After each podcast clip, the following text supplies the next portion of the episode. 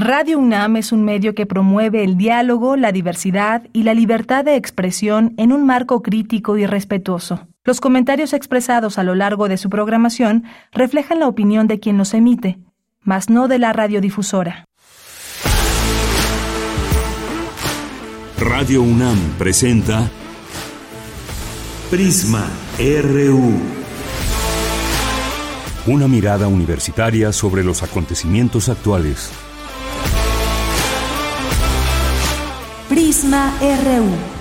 Relatamos al mundo.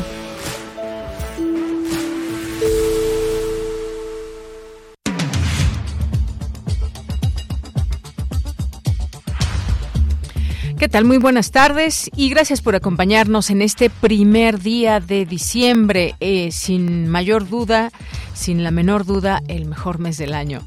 Bueno, pues bienvenidas y bienvenidos sean todos ustedes a este, a este primer día de diciembre del año 2023. Y como todos los días y ya cerrando la semana, pues mucha información, mucha información que hay.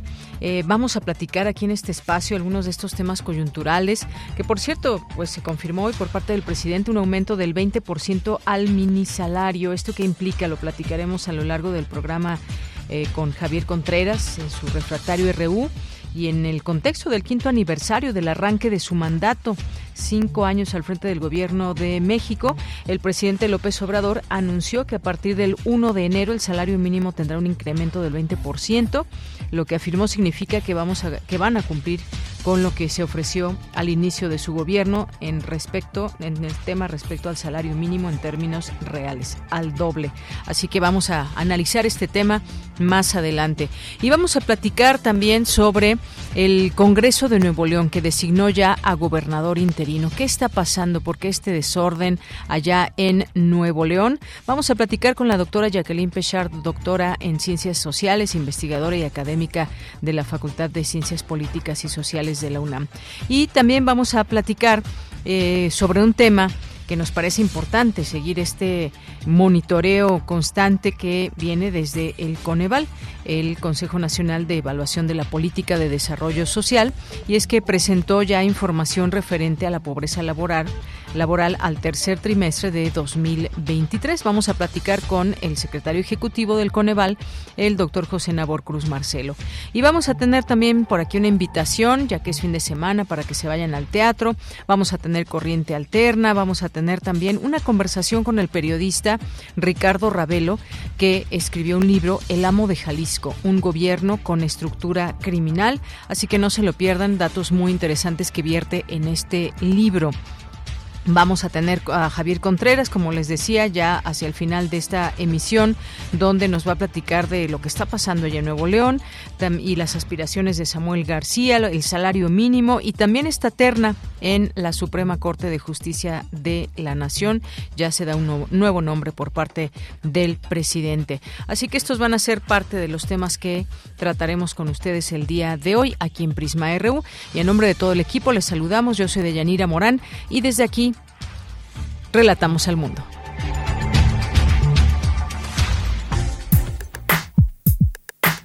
Relatamos al mundo. Relatamos al mundo.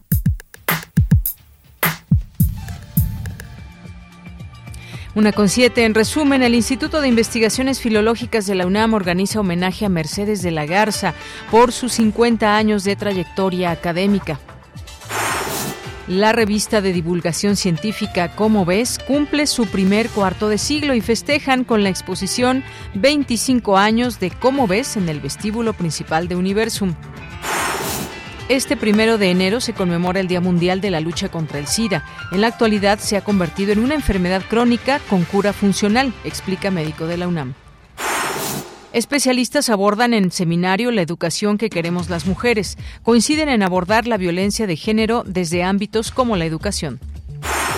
En los temas nacionales, a unas, a unas horas de que deba asumir el gobierno interino, el juez Juan Fernando Alvarado López, juez séptimo de Distrito de Reynosa, Tamaulipas, dejó sin efecto la suspensión otorgada a Javier Navarro, secretario general de Gobierno, con la que Samuel García pretendía dejarlo como encargado de despacho al iniciar su licencia de seis meses.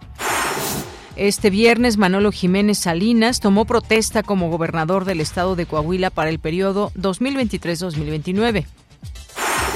El presidente Andrés Manuel López Obrador anunció un incremento del 20% al salario mínimo a partir del 1 de enero de 2024. Con eso el salario llegará a la cifra histórica de 248.93 pesos diarios, equivalente a 7.508 pesos al mes. Además, el presidente Andrés Manuel López Obrador informó que envió al Senado la terna para, eh, para la ministra de la Suprema Corte de Justicia de la Nación. Se trata de Heréndira Cruz Villegas Fuentes, Lenia Batres Guadarrama y Berta Alcalde Luján. En la información internacional, los combates se reanudaron en la franja de Gaza inmediatamente después del vencimiento de la tregua de una semana entre Israel y Hamas. Hamas ha responsabilizado a Israel del reinicio de hostilidades. El presidente de El Salvador, Nayib Bukele, pidió este jueves licencia al Congreso en sus últimos seis meses de mandato para lanzarse a la campaña a la reelección en los comicios de febrero. Hoy en la UNAM, ¿qué hacer? ¿Qué escuchar? ¿Y a dónde ir?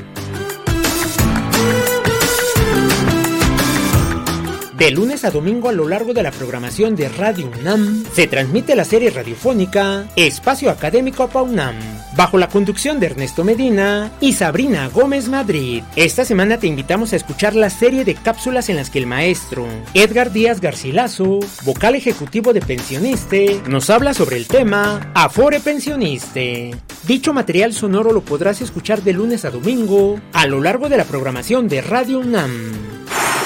En el marco del Día Mundial de la Lucha contra el VIH-Sida, que se conmemora hoy, primero de diciembre, te recomendamos la exposición virtual Expediente Cero Positivo, que ofrece un primer panorama de la producción en torno a la emergencia del VIH, realizado por el Centro de Documentación del Museo Universitario Arte Contemporáneo.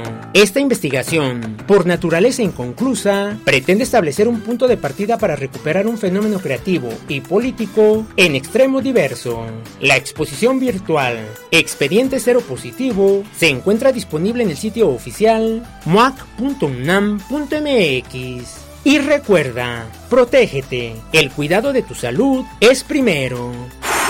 Como parte del Festival Intersecciones de la Sala Julián Carrillo de Radio UNAM, se llevará a cabo la presentación en vivo del grupo Bloody Benders. Asiste hoy, en punto de las 21 horas, a la Sala Julián Carrillo de Radio UNAM.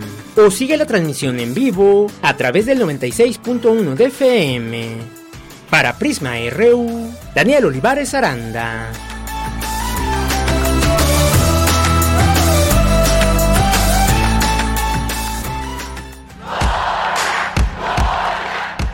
Campus RU.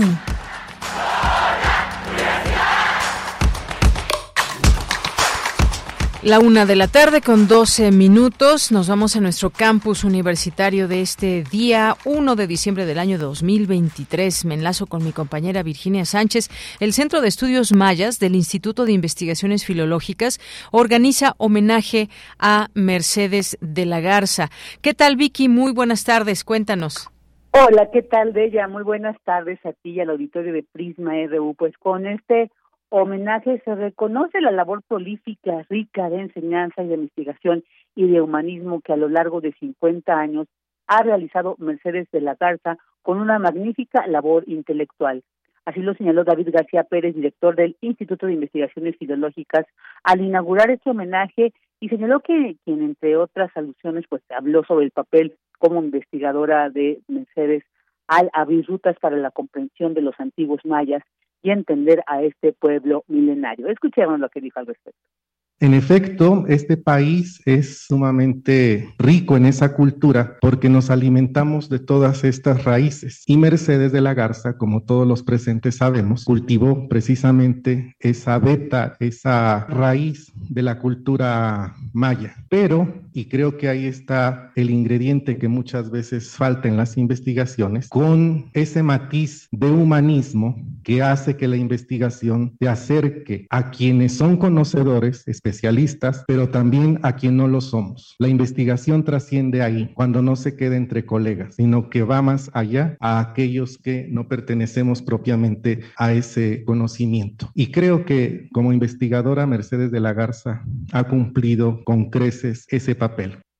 Por su parte, Roberto Romero Sandoval, coordinador del Centro de Estudios Mayas y moderador del homenaje, destacó que Mercedes de la Garza, además de consolidar la planta académica y los grupos de investigación al dirigir el instituto, también desarrolló una de las escuelas más sólidas de mayistas y americanistas en general, con la creación del posgrado en estudios mesoamericanos, además de dirigir grandes instituciones como el Museo Nacional de Antropología y ser curadora de exitosas exposiciones. En tanto, al tomar la palabra la homenajeada Mercedes de la Garza, señaló lo enriquecedor del trabajo colectivo en investigación y compartirlo con sus alumnos, así como lo difícil del trabajo individual. Escuchémosla. Yo he aprendido mucho de los alumnos, he aprendido mucho de los colegas y el trabajo de investigación individual, pues ya sabemos que es duro, que uno se encierra, se siente en su escritorio solito y se pone a escribir, pero los trabajos colectivos también son maravillosos Claro, también el trabajo individual. Han mencionado aquí mis libros que me han costado mucho trabajo y mucho esfuerzo, porque de veras el sentarse uno pensando, investigando, analizando, uno solito es muy difícil también. En este homenaje participaron pues destacados colegas nacionales e internacionales, así como amigos y alumnos de Mercedes de la Garza. Y cabe destacar que en este marco de celebración también se festejan los 50 años del Instituto de Investigaciones Filológicas y el centenario de su fundador, Rubén Bonifaz Nuño. Esta es la información de ella. Vicky, muchas gracias y buenas tardes. Buenas tardes. Vamos ahora con mi compañera Cindy Pérez Ramírez. Coinciden especialistas en abordar la violencia contra las mujeres desde ámbitos como la educación. ¿Qué tal, Cindy? Buenas tardes. Dayanira, es un gusto saludarte. Muy buenas tardes. Durante la novena sesión del seminario La Educación que Queremos las Mujeres, organizado por el Instituto de Investigaciones sobre la Universidad y la Educación, Janet Góngora Soberanes, socióloga feminista y académica de la Universidad Autónoma Metropolitana Xochimilco, dijo que la violencia escolar contra las mujeres es producto de las normas y estereotipos de género. Que buscan reproducir relaciones de poder desigualdad, violencia y la discriminación a las, a las mujeres y lo femenino. Bueno, este tipo de violencia se ve exacerbada por las intersecciones de género con la identidad, etnia, la edad, la condición, la discapacidad, la situación socioeconómica, orientación sexual, nacionalidad, religión, entre otras. En la Secretaría se carecen de diagnósticos, informes, reportes estadísticos sobre la violencia escolar y se tienen que recurrir a encuestas del INEGI de la Secretaría de Salud y del INE, del Instituto Nacional de Pediatría, entre otros, para acceder a la información sobre la situación de la violencia en las escuelas. En tanto, Alicia Elena Pérez Duarte, feminista e investigadora del Instituto de Investigaciones Jurídicas de la UNAM, se refirió a los protocolos que existen actualmente para prevenir y erradicar la violencia contra las mujeres. No obstante, dijo, no existe una figura que los haga funcionar. Nos sirve tener uno particular para mi escuela si no tengo a quién recurrir para hacer valer lo que dice ese protocolo. Ante esto, que es una realidad, yo propondría simplemente que nos vayamos al sentido común. ¿A quién le toca? ¿Cómo está la jerarquía de a quién le toca actuar primero? En el salón de clases, a la maestra o al maestro que está enfrente al grupo. ¿Y cómo le toca actuar con sensatez? A partir de la defensa de la dignidad de quien nos acude a solicitar ayuda, segurito hay una ley que dice que esa es la mejor manera y hay un protocolo que dice que ese es el camino. Deyanira, este fue el reporte de la novena sesión del seminario La Educación que Queremos las Mujeres, organizado por el Instituto de Investigaciones sobre la Universidad y la Educación. Bien, pues Cindy, muchas gracias y buenas tardes. Muy buenas tardes. Vamos ahora con Dulce García, con una exposición temporal sobre su historia. La revista Como ves de la UNAM festeja 25 años de llevar la ciencia a todo público. ¿Qué tal, Dulce? Buenas tardes. Así es, Deyanira. Muy buenas tardes a ti al auditorio. Deyanira, este 2023, la revista de divulgación científica Como ves que es editada de Yanira por la Dirección General de Divulgación de la Ciencia de la UNAM, cumple su primer cuarto de siglo. El objetivo de esta conmemoración es celebrar de la mano de sus seguidores 25 años de historia, en los que, como señaló en esta conmemoración la doctora María Emilia Beyer, directora de Universum, eh, ¿cómo ves ha atendido de manera oportuna las necesidades de estudiantes y de docentes? Escuchemos de qué manera. Ha sido un esfuerzo, ustedes comprenderán, mantener ininterrumpidamente 25 años de revista mes con mes. Ha sido un esfuerzo eh, inmenso. ¿Cómo ves durante la administración del doctor Chamizo, José Antonio Chamizo? Eh, surge como un proyecto que se vislumbra desde el inicio como eh, un, un, producto de comunicación de la ciencia que atienda las inquietudes y las necesidades de los docentes y de los estudiantes. Y bueno, Deyanira, contarle un poquito al auditorio que, como ves, se publica desde diciembre de 1998 y se distribuye comercialmente en la Ciudad de México y a nivel mundial mediante su portal de Internet con contenidos gratuitos.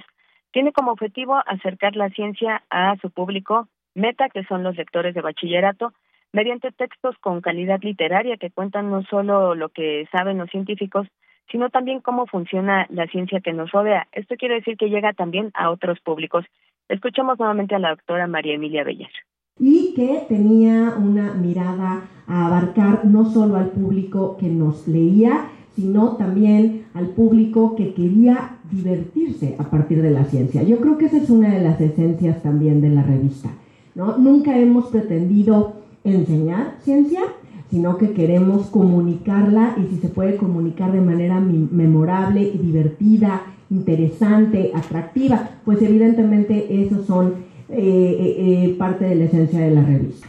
mira, en esta revista colaboran divulgadores, periodistas científicos, profesores, investigadores, fotógrafos e ilustradores. La presencia de Como ves ha inspirado también la creación de otros productos como lo son la colección de libros de bolsillo, así llamados también Como ves, y ocho antologías temáticas de matemáticas, física, química, astronomía, medio ambiente, salud, biología y mujeres en la ciencia. Y bueno, pues durante esta conmemoración de Cómo ves, también se llevó a cabo un homenaje a Estrella Burgos. Ella fue fundadora de Cómo ves y también editora de esta publicación durante 24 años. Y bueno, desafortunadamente falleció el pasado 7 de octubre de este año. Además, también se inauguró la exposición 25 años de Cómo ves, que era lo que nos contabas en un inicio de Yanira, revela la historia de esta revista, pero también de la ciencia en México y en el mundo esto mediante 35 portadas emblemáticas que se encuentran en el vestíbulo de Universum, ya sabemos dónde, en Ciudad Universitaria. Esta es la información. Bien, pues muchas gracias, Dulce García. Buenas tardes. Gracias a ti, muy buenas tardes. Continuamos. Prisma RU. Relatamos al mundo. Bien, pues eh, el juez segundo, el juzgado séptimo de, Distrito con sede en Tamaulipas dejó sin efecto la suspensión que garantizaba que el secretario general de Gobierno de Nuevo León, Javier Navarro, ocupara el cargo de encargado de despacho en sustitución de Samuel García, que se fue a buscar la presidencia de la República. Eh, y de acuerdo con las resoluciones emitidas y dadas a conocer a través de la lista de acuerdos del, del Consejo de la Judicatura Federal, pues se dio por concluido el juicio de amparo y determinó dejar sin efecto la suspensión definitiva otorgada al funcionario de Nuevo León. Y bueno, pues hay un montón de, notas que hemos seguido en este momento para tratar de entender qué está pasando allá en Nuevo León. El caso es que asumirá eh, gobernador interino de Nuevo León en medio de una guerra judicial y un clima de tensión. Impiden entregar notificación de nombramiento al gobernador interino de Nuevo León. Incluso el alcalde de Monterrey, Luis Donaldo Colosio, dijo que considera pedir al Senado la desaparición de poderes en Nuevo León. ¿Ante qué situación estamos? Vamos a platicar del tema. Ya está en la línea telefónica la doctora Jacqueline Pechard. Ella es doctora en Ciencias Sociales, investigadora y académica de la Facultad de Ciencias Políticas y Sociales de la UNAM. Y entre sus líneas de investigación están los sistemas políticos y de partidos. Doctora, muy buenas tardes. ¿Qué tal, Deyanira? ¿Cómo está? Buenas tardes. Qué gusto estar con usted y el auditorio. Muchas gracias, doctora. Pues preguntarle sobre esto que está pasando allá en Nuevo León, luego de que eh, pues Samuel Ruiz, Samuel, Samuel García se fuera al, a buscar la presidencia de la República, pero pues él señaló quién quería dejar como gobernador interino, en lo que él en seis meses hace otras labores políticas y posiblemente regrese o no a este cargo. ¿Qué está pasando en todo esto? Se habla también de mucha intensidad política eh, como tal, de partidos que buscan, pues, eh, digamos, eh, hacerse también de un gobierno como lo es Nuevo León. ¿Cuál es la parte que debemos entender, la parte correcta o qué hay de eh, cómo debemos entender este, digamos, relajo que está pasando en Nuevo León? Efectivamente, mire, todo esto tiene que ver con el comportamiento de los actores políticos, la verdad, y la falta de colaboración entre partidos. Y eso tiene eh, lo que da como resultado, pues es este no sé, este litigio, esta pelea que hay realmente entre un gobernador que efectivamente obtuvo la mayoría para llegar a ser gobernador y un Congreso en donde la mayoría no está del lado del partido del gobernador.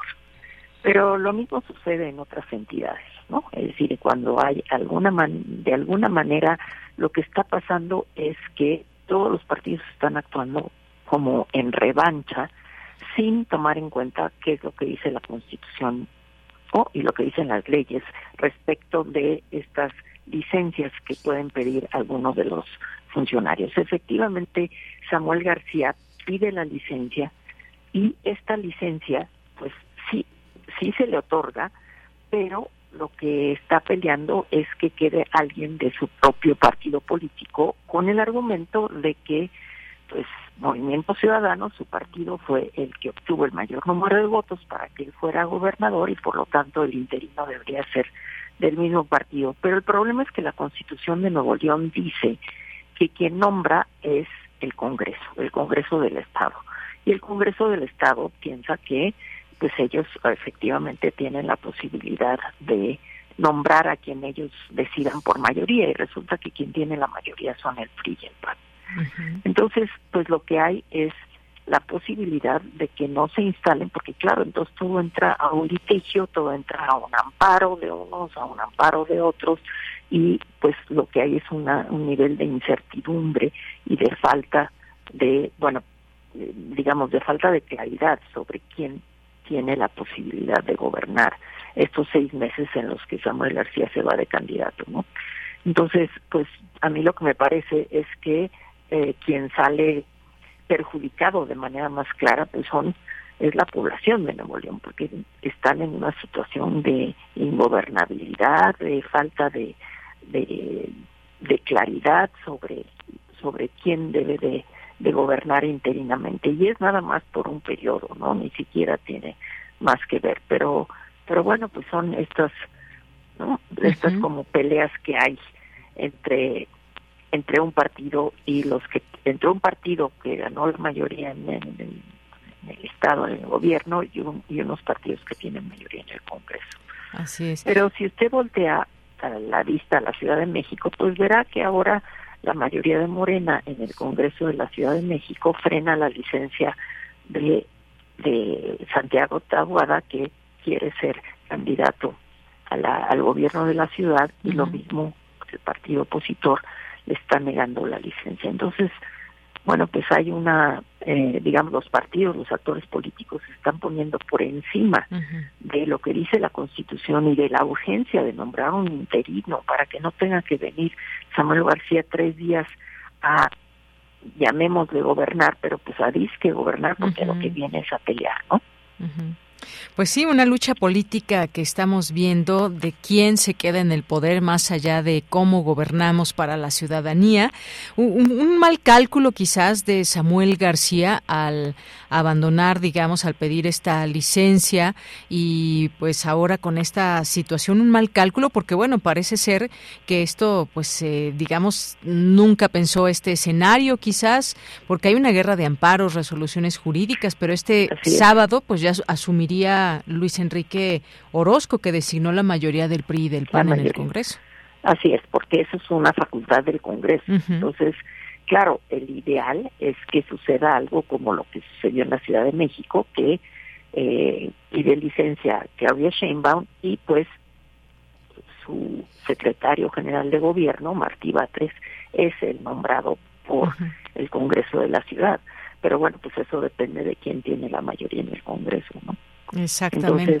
Entonces, bueno, pues, pues sí, hay una, digamos, hay una sentencia del tribunal que dice que el Congreso debe tomar en consideración pues las fuerzas políticas y sobre todo el respaldo ciudadano que le dieron a esas fuerzas políticas. El problema es esta pues esta polarización que hay en, en Nuevo León y pues yo creo que lo que hay que hacer es un llamado al sobre todo al gobernador pues para que para que pueda efectivamente establecer los cauces para que para que pueda asumirse la gubernatura interina y entonces él pueda estar haciendo precampaña porque lo que ha dicho el INE es que él sigue siendo mandatario de Nuevo León.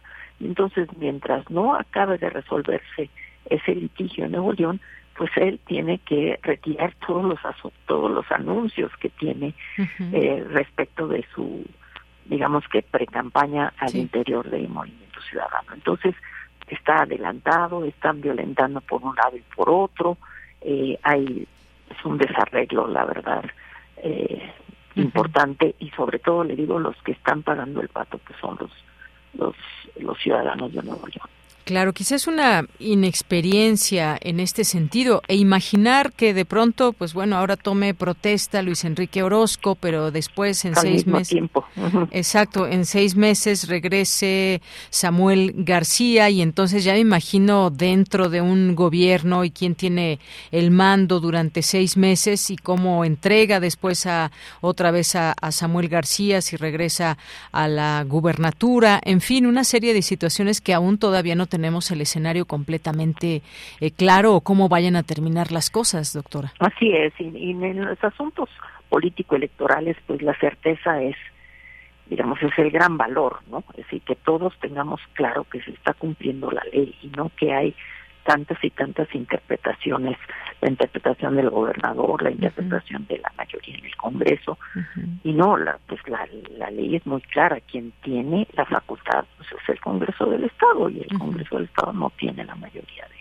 movimiento ciudadano. Exacto, y lo que se está hablando de este, eh, este enroque de cambio del gobernador que se realiza en medio de un clima de tensión y que pues eh, eventualmente se hablaba del, del, uso de la policía estatal para impedir el acceso del gobernador interino, pero un fallo judicial, y estamos en esta guerra de amparos y fallos y demás, eh, ordenó no utilizar la fuerza pública para blindar el Palacio de Gobierno.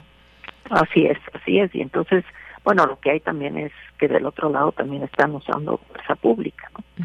Entonces, pues la verdad es que sí es muy lamentable el comportamiento de los actores políticos y creo que quien tendría son pues, tanto la mayoría en el Congreso como Samuel García serían los que tendrían que resolver el asunto de manera pacífica y ya para dar claridad, certeza sobre lo que viene, ¿no? Así es. Y el papel, le preguntaría, doctor, el papel de movimiento ciudadano como tal, porque bueno, es una estructura política importante.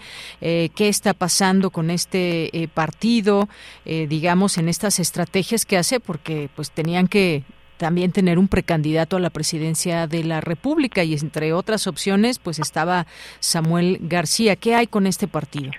Bueno, lo que queda claro es que el partido está respaldando a Samuel García, ¿no? Que sí es efectivamente su, ahorita se llamará precandidato, pero sabemos que es el precandidato único de Movimiento Ciudadano. Entonces, todo el partido está respaldando las acciones de, de, de Samuel García. Entonces, pues ahí también un llamado a Movimiento Ciudadano, porque, eh, digamos, la toma del Congreso hace unos días, cuando se nombró al vice vicefiscal, ¿no? De, de parte de la mayoría en el Congreso, que se nombró como gobernador interino, pues hubo una toma de la de la tribuna y de manera por la fuerza con personas encapuchadas y, y entonces pues esto la verdad es que son comportamientos aunque el Movimiento Ciudadano lo rechaza pues la verdad es que son comportamientos que a nadie ayudan no y que generan esta tensión que se ha dado, pues es que grupos que nadie reconoce como propios, pero que están actuando a favor o en contra de un de una posición, ¿no? Entonces se genera este ambiente de tensión que eh, que puede llevar a pues a situaciones incluso de, de violencia fuerte, ¿no? Es decir, que puede haber alguien afectado personalmente. Así es. Y bueno, pues sí, finalmente eh, Samuel García, precandidato presidencial, ha calificado al gobernador interino designado eh, el miércoles por el Congreso local como espurio. Y aquí la última pregunta, doctora Samuel García. ¿Cómo queda Samuel García en todo esto? ¿Un mal cálculo, una mala estrategia? ¿Cómo queda, eh, digamos, el personaje, este personaje joven en la política mexicana? Así es, yo creo que efectivamente es un personaje joven y nuevo, como él dice, soy el candidato nuevo, pero eso no no es una justificación, es decir, él tiene derecho a buscar la presidencia, sin duda alguna, y también tiene derecho a que se le dé la licencia, pero tiene que cumplir con los tiempos establecidos en ley y tiene que cumplir con los procedimientos. Lo que no puedes estar cuestionando una y otra vez cada pues cada decisión que toman las distintas autoridades en función de sus propias competencias, ¿no? Entonces él tendría que ser el primero que fuera el respetuoso de, estas disposiciones. Pero Movimiento Ciudadano, sin duda alguna, está respaldando a, Samuel García en todos sus actos, ¿no? incluidos estos, esta tensión y esta pelea dentro del, del Estado de Nuevo León. Sí, se ahonda este conflicto, digamos, entre también Movimiento Ciudadano y el PRI y el PAN, que, bueno, eh, abren más su camino. Si pensábamos en algún momento algún tipo de coincidencia, pues no, ya hemos visto desde los discursos del propio Dante Delgado, ahora Samuel García, vemos que hay una clara, digamos, pues divergencia en, en en esta parte, en este momento político que estamos viviendo en México. Pero no solo divergencia, porque divergencia siempre puede haber en un proceso electoral, siempre hay confrontación, siempre hay divergencias, pero lo que no puede haber es que estén todo el tiempo cuestionando la aplicación de la Constitución y de la ley. Eso es lo que no puede ser y que los actores políticos y sus, digamos, sus dirigentes sean los que encabecen este tipo de acciones. Así es. Bueno, pues veremos qué pasa, doctora Jacqueline Pechard. Mientras tanto, muchas gracias por estos comentarios que nos hace respecto a una realidad imperante allá en Nuevo León. Así es. Muchas gracias, Deyanira. A usted, hasta luego. Hasta luego. Muy buenas tardes y gracias a la doctora Jacqueline Pechard, doctora en Ciencias Sociales, investigadora y académica de la Facultad de Ciencias Políticas y Sociales de la UNAM, sus líneas de investigación, sistemas políticos y de partidos, con este tema que de verdad, pues vamos a ver qué, qué, qué sucede el día de mañana. Eh, por lo pronto hemos visto pues ya estas situaciones que imperan, estas decisiones que van tomando los partidos políticos, qué se aprueba, qué no se aprueba ahí en el Congreso y sobre todo pues una decisión que vimos de eh, Samuel García de pues de prácticamente abandonar el encargo que le dio la ciudadanía en Nuevo León, ya lo hemos platicado aquí en otros momentos, eh, que había dicho que no iba a renunciar o que no iba a pedir licencia, que iba a terminar su mandato. Y apenas un año llevaba ahí Nuevo León cuando pues vio este este camino del que bueno muchos piensan que es difícil, muy difícil que pueda que pueda ganar, es como decíamos un político joven, un político que pues tiene ahí sus ideas trata de imponer, digamos, una visión nueva, como él se ha autonombrado en todo esto, ante la vieja política también, como, como lo llama. Así que veremos en qué termina esta situación allá en Nuevo León. Continuamos. Corriente Alterna. Unidad de Investigaciones Periodísticas. Un espacio de la Coordinación de Difusión Cultural de la UNAM. Bien, una de la tarde con 37 minutos y hoy un poquito antes corriente alterna ya nos acompaña, ya nos acompaña aquí el estudiante de Ciencias de la Comunicación Eduardo Cordero. ¿Qué tal, Eduardo? ¿Cómo estás? Buenas tardes. Hola, muy buenas tardes, Yanira. Encantado de estar aquí. Qué bueno que estás aquí y pues para platicarnos de un trabajo que tú has desarrollado que tiene que ver con discapacidad visual, eh, la atención a las personas que viven y el empleo de la tecnología para incluirlas en el mundo académico, social y laboral. Cuéntanos, por favor, Eduardo. Sí, les quiero contar que la entrega de este trabajo eh, sale en formato podcast y en formato escrito. El podcast dura 28 minutos y está disponible en Spotify y también la nota ya la pueden ver en Corriente Alterna. Básicamente este reportaje va de cuatro historias, de cuatro historias de personas con discapacidad visual que en diferentes momentos de su vida eh, ya sea que eh, la perdieron la vista completamente de una manera súbita, por ejemplo, como fue Lupita Peláez, que es una de las historias, que la perdió por un golpe, se le desprendieron las córneas en, un momento de su vida en que ella iba a la universidad, estaba estudiando eh, para ser ingeniera arquitecta en, en el IPN entonces de un golpe súbito pues pierde las córneas, ¿no? Ese es en el caso de Lupita. En otro caso, por ejemplo, en el caso de Juan, Juan eh, tiene, le, da una enfermedad conjuntivitis primaveral, tiene conjuntivitis primaveral y le aplican cortisona, cortisol en los ojos, entonces pues pierde la vista, ¿no? Entonces todas las historias hablan de, de cómo pierden, cómo pierden la vista estas personas, pero a la vez cómo se recuperan a su entorno.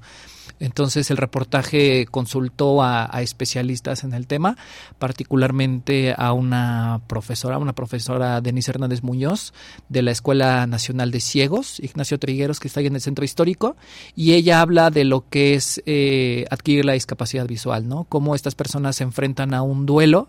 Este duelo puede llevar eh, muchísimos años. Cuentan que inclusive hay personas que no salen de sus hogares, por ejemplo, o en el caso de Lupita, que Lupita se negó ella, ella no, no, no tenía cierto que estaba que había perdido la vista y se negaba a utilizar bastón. Entonces salía de su casa eh, tocando las paredes espinándose las manos golpeándose hasta que finalmente de un golpe precisamente que se dio contra una contra la cortina de una panadería y le sangra la nariz entonces ella dice necesito ayuda o sea necesito ayuda empieza mm, la rehabilitación en la escuela nacional de ciegos y ella decide regresar a la, a la universidad decide regresar al Politécnico.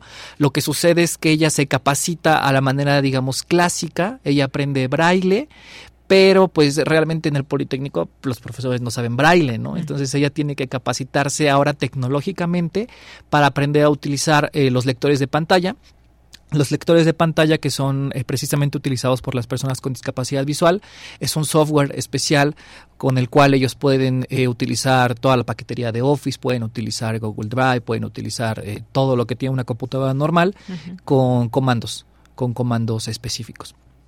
Entonces ella eh, se adiestra digitalmente, por decirlo de una manera, y eh, continúa su trabajo de titulación sobre un templo que está en el Estado de México. A ella le gusta mucho el arte virreinal y se titula, ¿no? Entonces, esta es una historia como eh, pues bastante, bastante sorprendente y, muy usual, muy usual entre las personas con discapacidad visual, porque son personas pues muy aguerridas, muy, muy, muy aguerridas, que por diferentes medios pues se van buscando la vida, ¿no? Oye, pues qué interesante todo esto que nos comentas. Hay un material sonoro también que, que has preparado para, para que nuestro público escuche. Vamos a escucharlo y regreso a platicar, a seguir platicando contigo, Eduardo. Adelante. Yo adquirí discapacidad visual por glaucoma juvenil severo. A mí me lo diagnostican a los 17 años y estaba justo entrando a la universidad. El diagnóstico que me cayó como cubetada de agua fría porque no lo esperábamos. En mi familia no había habido ningún diagnóstico de, problemas visuales. A Marlene Castro, la ceguera le llegó cuando iba a entrar a la universidad. A partir de ahí, el glaucoma juvenil le impuso medicamentos, cirugía, incertidumbre. Guadalupe Peláez quedó ciega después de un golpe súbito en 2018. Em, soy persona con discapacidad visual. Mi discapacidad es adquirida por un golpe. Y la, tengo cinco años con, con la discapacidad. Mi rehabilitación la tomé en la Escuela Nacional de Ciegos, que está en la Ciudad de México. Estas son algunas de las historias de la discapacidad visual en México relatadas por personas de distintas edades y en diferentes condiciones. Son una panorámica de cómo la tecnología ha cambiado sus vidas. Corriente alterna.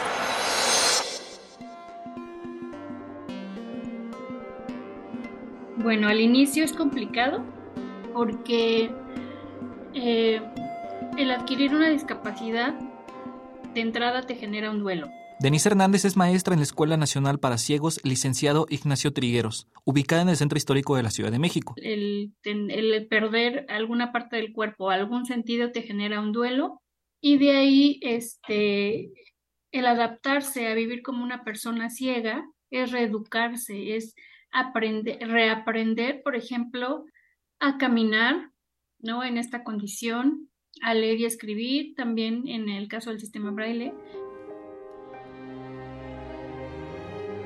una vez que Lupita terminó su rehabilitación y aprendió a usar el bastón, braille y actividades de la vida cotidiana, regresó a la Escuela Superior de Ingeniería y Arquitectura del Instituto Politécnico Nacional. Cuando yo regreso a la escuela para continuar con este con la maestría para mi titulación, me topé con algunas barreras que la primera fue que mi maestra pues obviamente no sabía braille, bueno, o la mayoría de los profesores no sabe braille.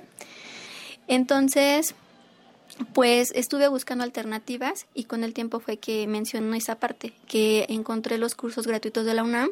Ahorita estoy en el cuarto nivel y he mejorado bastante, aparte de que me siento integrada y, y no, no, no siento así pesado o no siento la discapacidad. Todo es muy, muy inclusivo y me agrada. Marlene debió controlar su presión ocular de manera constante. En el año 2015, cuando era débil visual, abrió una página de Facebook que llamó En Foro Mujeres con Discapacidad Visual. Hoy día enlaza a mujeres de 22 países. La idea principal era empoderar a la mujer, sí, pero yo pensando en mí. O sea, en realidad yo quería hacer una red de apoyo que me apoyara a mí, porque yo veía muchas necesidades. Para mí fue estar viendo qué tipos de escuelas había, qué tan cercanas me quedaban, este, qué planes de estudios tenían, en fin, ¿no? Estar evaluando todo eso. Datos del Instituto Nacional de Estadística y Geografía, INEGI, indican que en México existen 2.361.000 habitantes con discapacidad para ver aún usando lentes. Además de servir como una herramienta para el impulso académico de personas con discapacidad visual, la tecnología también posibilita la interacción y la creación de lazos personales.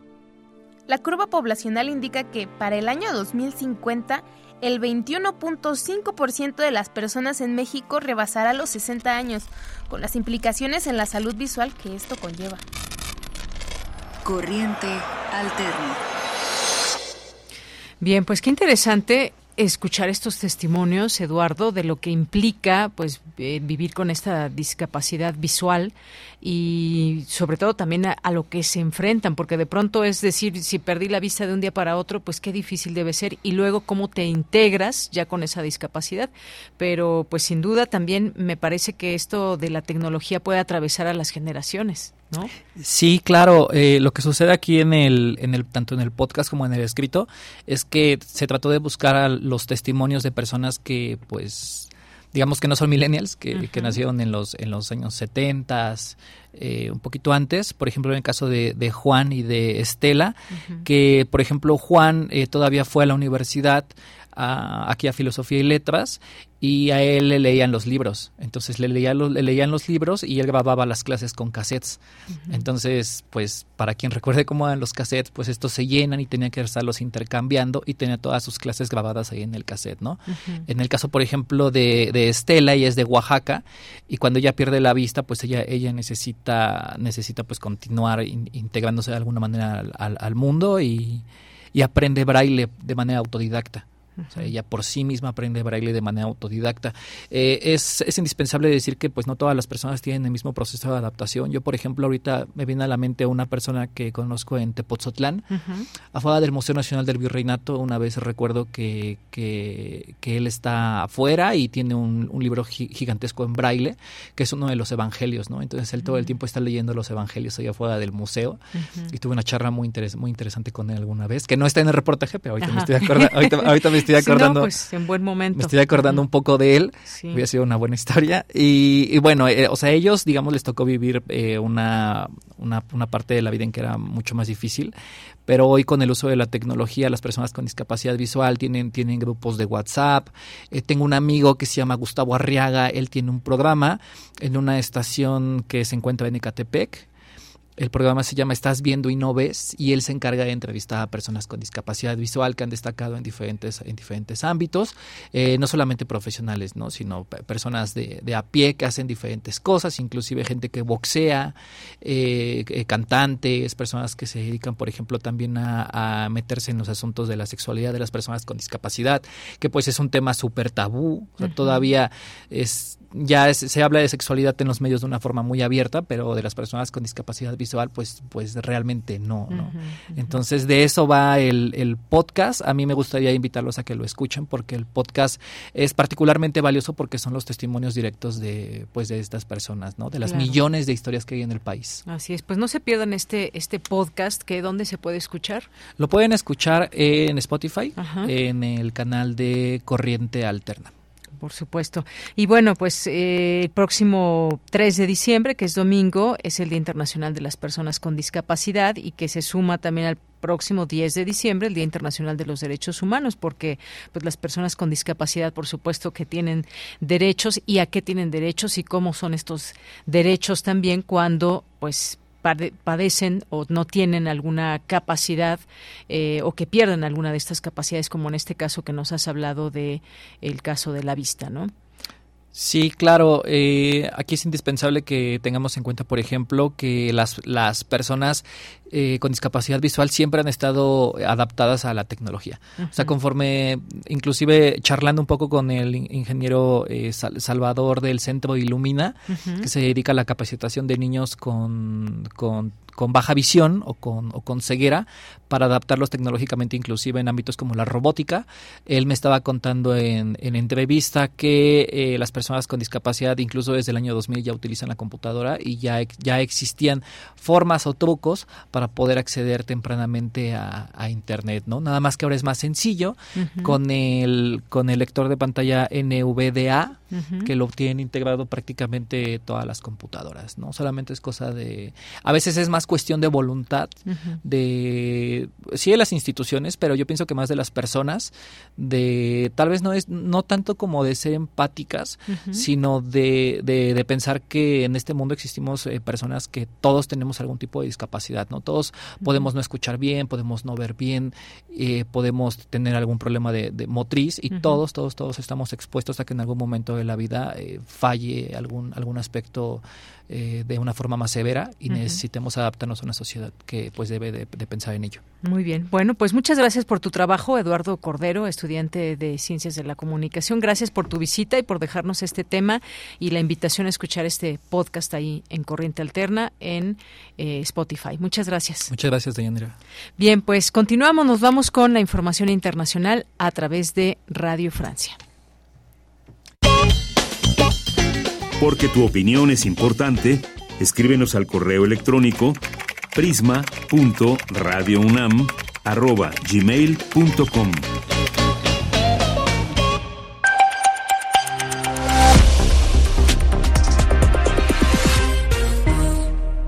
Bienvenidos a este flash informativo de Radio Francia Internacional. Idris Abib lo hace en los controles. Hoy es viernes primero de diciembre. Estas son las noticias del mundo en tres minutos.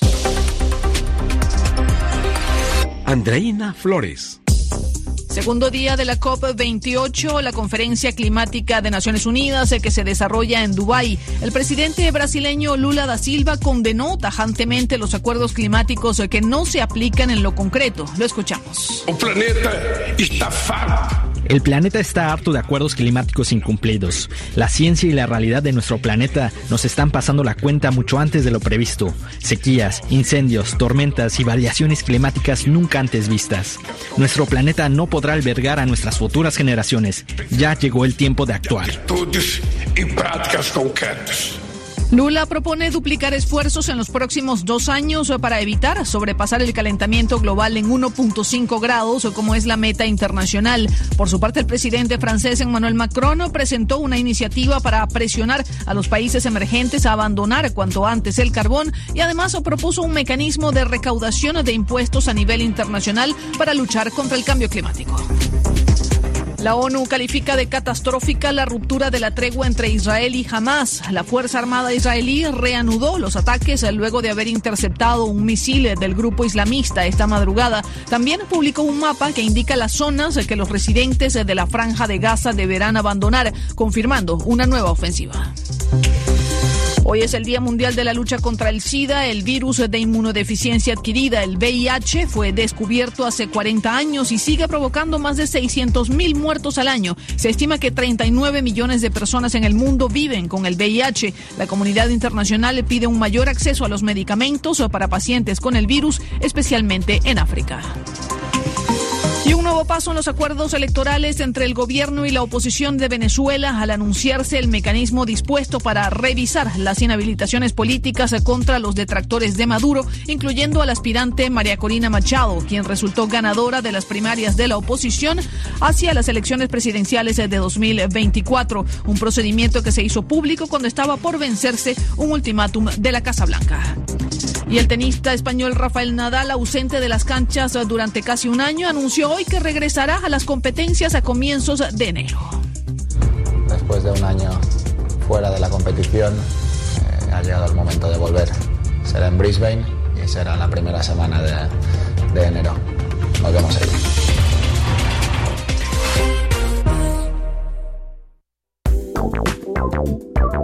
Queremos escuchar tu voz. Síguenos en nuestras redes sociales. En Facebook como Prisma RU y en Twitter como arroba PrismaRU. Bien, pues ya nos acompaña aquí en cabina Paulina Barros, quien es dramaturga. ¿Cómo estás, Paulina? Muy buenas tardes, bienvenida. Hola, muchas gracias. Y en esta ocasión nos va a platicar de Afortunadas, una puesta en escena que pues es parte de una trilogía que ya, ya nos va a explicar y que pues seguimos aquí con distintas preguntas y en este caso de Afortunadas, ¿qué significa ser mujer en el siglo XXI? Cuéntanos, Paulina, por favor. Pues esta es la tercera parte de la trilogía. La venimos a, a, platicar cuando estaba la segunda parte que se llamaba Grávidas. Y esta eh, tiene un tono distinto. Esto va en farsa, tiene mucho humor, uh -huh. porque es una reflexión sobre las mujeres que tienen más libertades, que tienen pues un lugar más amable, ¿no? Que les tocó un contexto en el que su vida no corre peligro, que tienen como muchos más elementos que hacen, digamos, cómoda su vida. ¿no? Uh -huh, Entonces uh -huh. es una reflexión sobre qué limitantes, este, qué expectativas, qué creencias hay sobre estas mujeres, ¿no? Uh -huh. Así es. Y mm, intenta no ser leccionadora, intenta hacer como una reflexión en grupo, ¿no? Para que pues pensemos que nos gusta, que no nos gusta, que podemos cambiar. Uh -huh. Quizás como una plática entre amigas, de esas que de pronto tenemos y que decimos, oye, ¿te imaginas en tal siglo cuando pasaba esta situación y demás? Y entonces ahora imagínate cuántos años y luchas han tenido que pasar para que tengamos una realidad distinta, para que tengamos eh, pues incluso pues más derechos, ¿no? Como el simple hecho de el derecho a votar que acaba de cumplir 70 años, por ejemplo ejemplo, ¿no? exactamente. ¿no? Y, sí, y, estos puntos uh -huh. se, se, tocan durante la obra uh -huh. porque justo jugamos con las épocas históricas, uh -huh. porque sí ha habido cambios, bueno, monumentales, evidentemente, pero también hay ciertas cosas que, que pareciera, sería obvio que ya no fueran, pero ahí siguen, ideas que son hasta cierto punto invisibles, ¿no? Porque no son articuladas en el día a día, pero que si, si pones ahí la atención resulta que sí, ¿no? que, que seguimos respondiendo como ciertas reglas que nosotras no necesariamente dijimos, sí, sí nos gustan, simplemente uh -huh. las heredamos y ahí seguimos. ¿no? Uh -huh. Sí, como que en algunos aspectos se sigue en pie de lucha, por supuesto, ¿no? A, sí. Hablar, por ejemplo, de equidad, que es ahora un tema que, pues, del cual se habla, eh, se están llevando a cabo acciones, pero hay a quien todavía le cuesta, le cuesta trabajo comprender de estos, sí. de estos temas, ¿no?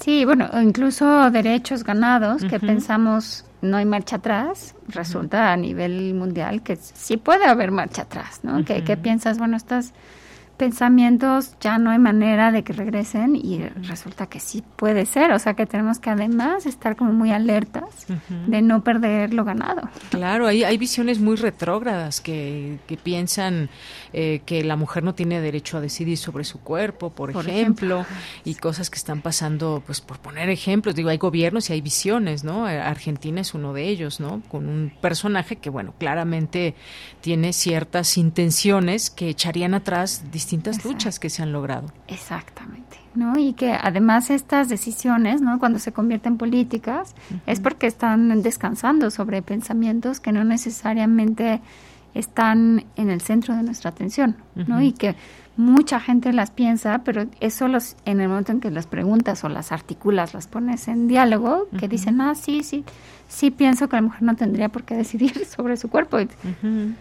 Así es. Y sí es, pues preocupante, ¿no? El, el, giro que está tomando en, en muchos lugares eh, la situación para las mujeres. Y qué bueno que se lleve una puesta en escena estas reflexiones. ¿Cuántas cuántas eh, personas participan en la obra? Son tres actrices. Eh, es la idea es que es una mujer en tres momentos distintos de su vida, ¿no? Entonces tenemos a alguien que ya está arriba de los 60, tenemos la que está como en la edad media, y, no, es la edad media histórica, sino en su siendo un adulto joven y luego hay un adolescente de 15 años. Se tres generaciones. Sí, esa es la idea. y también atraviesan tres momentos históricos, ¿no? Jugando con esto de los cambios en la historia y de percepción y, a qué acuerdos hemos ido llegando. Entonces son tres actrices. Está Olga González, María Terán y Alejandra Chacón. Muy bien. ¿Y dónde se está presentando? ¿Qué días, horarios? Cuéntanos. Se presenta en el SEX, que es el Centro de Exploración y Pensamiento Crítico, que le pertenece a la Ibero. Pero este lugar e, está muy bonito, es un centro cultural, la verdad. Sí, me este, consta, se los recomiendo. está sobre Revolución, eh, Revolución 1291, a una cuadra del Metro Barranca del Muerto. Y nuestras funciones son jueves y viernes a las 8 de la noche. Nos queda la de hoy y la semana que entra. Muy bien, hoy y la semana que entra. Así que aprovechen. Aquí siempre tratamos de que ya acercándose el fin de semana o el fin de semana dejemos algunas recomendaciones. Pues ahí está esta en Avenida Revolución 291, jueves y viernes, 20 horas. Es el SEX, que es el Centro de exploración, y pensamiento crítico. Muy bien, ahí pueden llegar temprano, se toman algo, comen algo, disfrutan de la obra, luego pueden seguir comentándola. Así que bueno, pues dejamos esta invitación. Muchas gracias, Paulina Barros, por estar aquí, por visitar esta cabina y dejarnos esta valiosa invitación y esta reflexión que atraviesa estas tres generaciones y que seguramente pues, pues pueden ir las tres generaciones, ¿por qué no? a ver la obra. Exactamente, y hombres y mujeres, porque es un tema que a todos nos compete, ¿no? O sea, como, como sociedad. muchísimas gracias por el Pues gracias a ti, Paulina Barros. Muchas gracias y también la información ya está en nuestra nuestras redes sociales. Bien, pues gracias y continuamos. Vamos a hacer un corte. Regresamos a la segunda hora de Prisma RU. Prisma RU. Relatamos al mundo.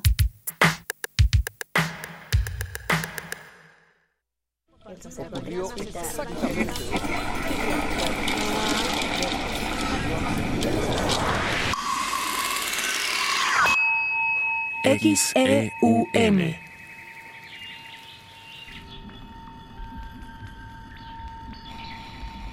Radio UNAM. Experiencia sonora.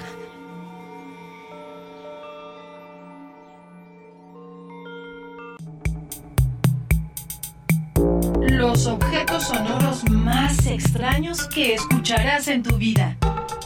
Gabinete de Curiosidades curiosidad y sombras del tiempo a través de archivos radiofónicos. Sábados a las 5.30 de la tarde por el 96.1 de FM. Radio UNAM, experiencia sonora.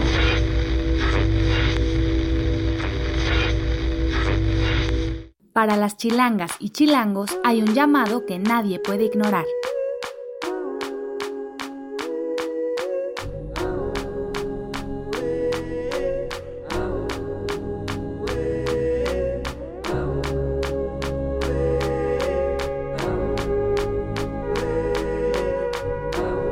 Democracia nos llama.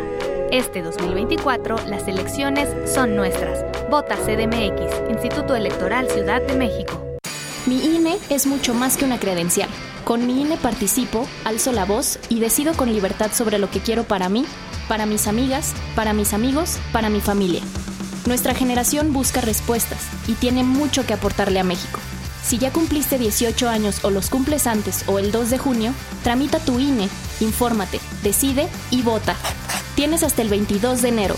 En estas elecciones, con mi INE participo. INE.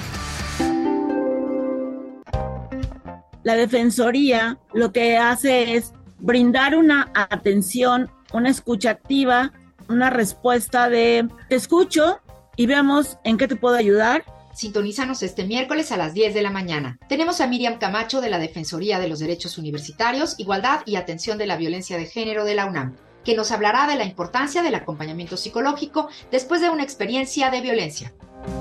Escuchar y escucharnos, temporada 12. Es el hombre que le dijo no a la violencia y convirtió su alcaldía en la más segura del país. Es el hombre que defendió y mantuvo abiertas las estancias infantiles. El mismo que ha hecho de Benito Juárez la alcaldía con la mejor calidad de vida de México. Un hombre fuerte, moderno e innovador, preparado para cambiar la Ciudad de México. Santiago Tabuada, precandidato, jefe de gobierno, el cambio que queremos. Mensaje dirigido a militantes del PAN. Soy Clara Brugada. Nací en la Benito Juárez. Estudié economía en la UAM. Allí nació mi convicción de combatir la pobreza, trabajando por el bienestar de las familias. He sido legisladora y goberné Iztapalapa con honestidad y resultados y quiero seguir transformando a la Ciudad de México. Arriba corazones. Clara Brugada, precandidata única a jefa de gobierno. Morena, la esperanza de México. Mensaje dirigido a militantes, simpatizantes y Comisión Nacional de Elecciones de Morena. El apocalipsis se acerca y estará precedido por un grito de protesta con la potencia del punk. Ellas son Bloody Benders en Intersecciones. Viernes primero de diciembre a las 21 horas, Sala Julián Carrillo. Radio UNAM, Experiencia Sonora.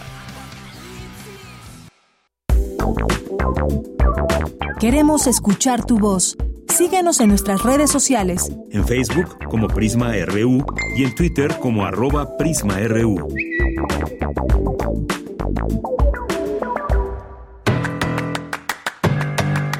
Mañana en la UNAM, ¿qué hacer? ¿Qué escuchar? ¿Y a dónde ir?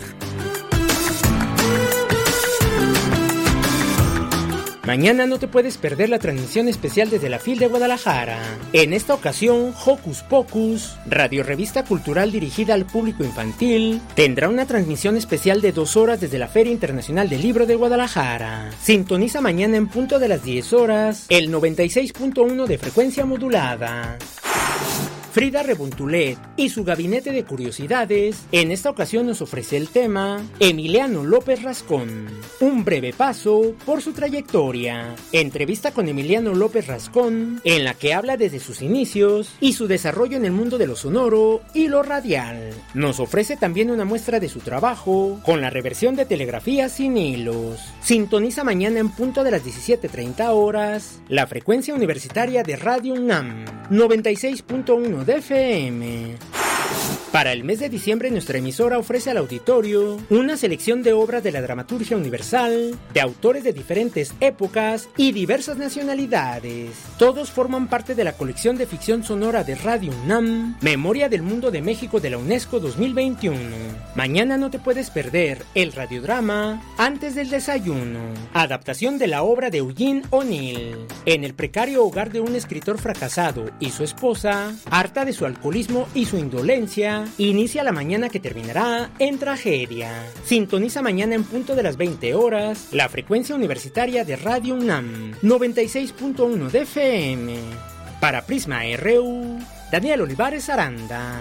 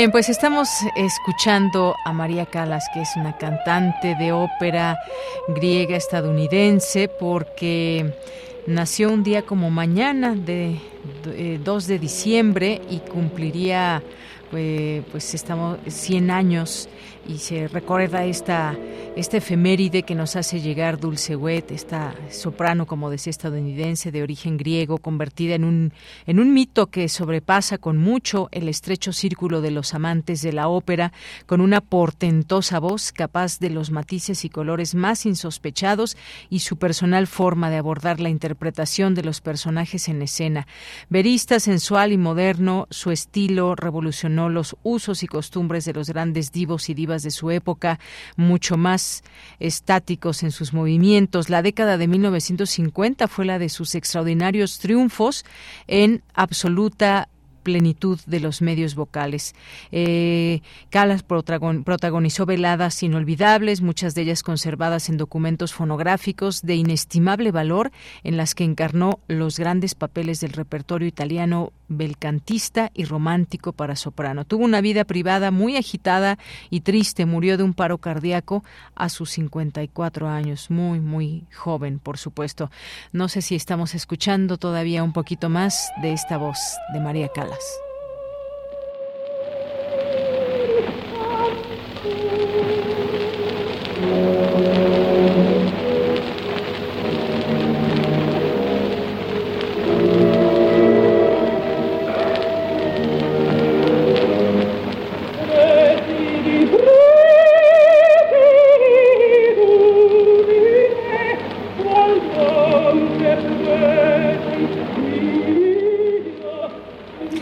Bien, pues nos vamos ahora, nos vamos ahora a las eh, los saludos a ustedes que nos están escribiendo aquí en nuestras redes sociales en X como arroba PrismaRU y en Facebook como PrismaRU. Saludos a Paloma Guzmán, saludos a César Soto que nos dice la designación de gobernador interino en Nuevo León en la toma de protesta continuará en controversia ante el Poder Judicial de la Federación ante la negativa de acatar la decisión del Congreso estatal. Gracias, César. Caleidoscopia, también muchos saludos saludos enviamos desde aquí. Jorge Fra nos dice, para evitar ese tipo de conflictos que se ha suscitado en Nuevo León, debería el INE definir que todo candidato que vaya a algún cargo debe de renunciar por completo a su puesto por el que fue elegido y así evitar una anarquía interminable y peligrosa para la sociedad. Bueno, pues ahí está algo que pues vemos que la Constitución ahí está, las leyes ahí están, marcan muy claramente lo que dicen, pero de pronto todas estas interpretaciones son las que pues están manteniendo a Nuevo León en esta situación. Pues veremos qué sucede, nos mantenemos ahí muy atentos. Caleidoscopia también, ya la mencionábamos, sí, muchos saludos, muchas gracias. Gracias también a Javier Flores que nos dice, el domingo es mi cumpleaños 45, los comparto con ustedes. Pues muchas felicidades, Javier Flores, es Sagitario también, ¿no? Bueno, pues ahí un tocayo de, de signo, o no, o todavía es el anterior, no sé cuándo empieza. Sí, ya es Sagitario, ¿verdad? Bueno, pues muchas felicidades anticipadas, Javier Flores, que la pases muy bien el domingo. Gracias por escucharnos y pues feliz cumpleaños. Un abrazo, los mejores deseos en este nuevo ciclo que se abre para ti. excelente tarde, nos dice por otra parte Carlos Ríos y feliz fin de semana, estimado equipo de Prisma RU. Gracias, Carlos.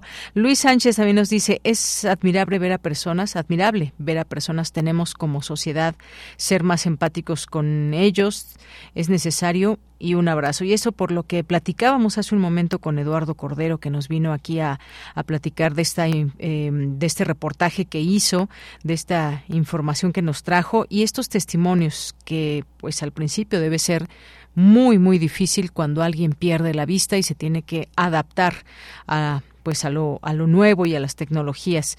Gracias. Eh, también Javier Flores nos dice, es una falta de respeto para la gente de Nuevo León que un actor político haga de su cargo un trampolín, llegar a la presidencia y si no gana regresa a gobernar. Debería la ley ya no darle otra vez el cargo a gobernador. Gracias, Javier Flores. Aquí sus opiniones. Gracias también a Mario Navarrete que nos escribe, a Mayra Elizondo nos dice, yo también creo que este es el mejor mes del año. Mando abrazos a mis compañeros radioescuchas. En este ha sido Este año ha sido particularmente pesado, pero estoy satisfecha del trabajo realizado elaborando para la UNAM. Soy maestra. Besos a Deyanira. Muchas gracias, Mayra Elizondo.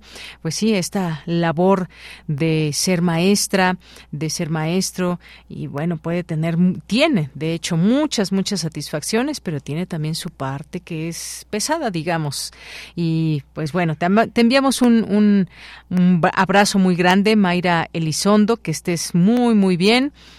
y pues sigamos disfrutando de este de este gran mes que decíamos y estamos en coincidencia el mejor mes del año Mayra. Gracias. Eh, Javier Flores muy buenas tardes ya es viernes y qué buena forma de terminar la semana es escuchando Prisma RU ya es diciembre y así está el Valle de Chalco en esta linda tarde. Saludos y buen fin de semana. Pues qué qué bonitas fotos nos envías.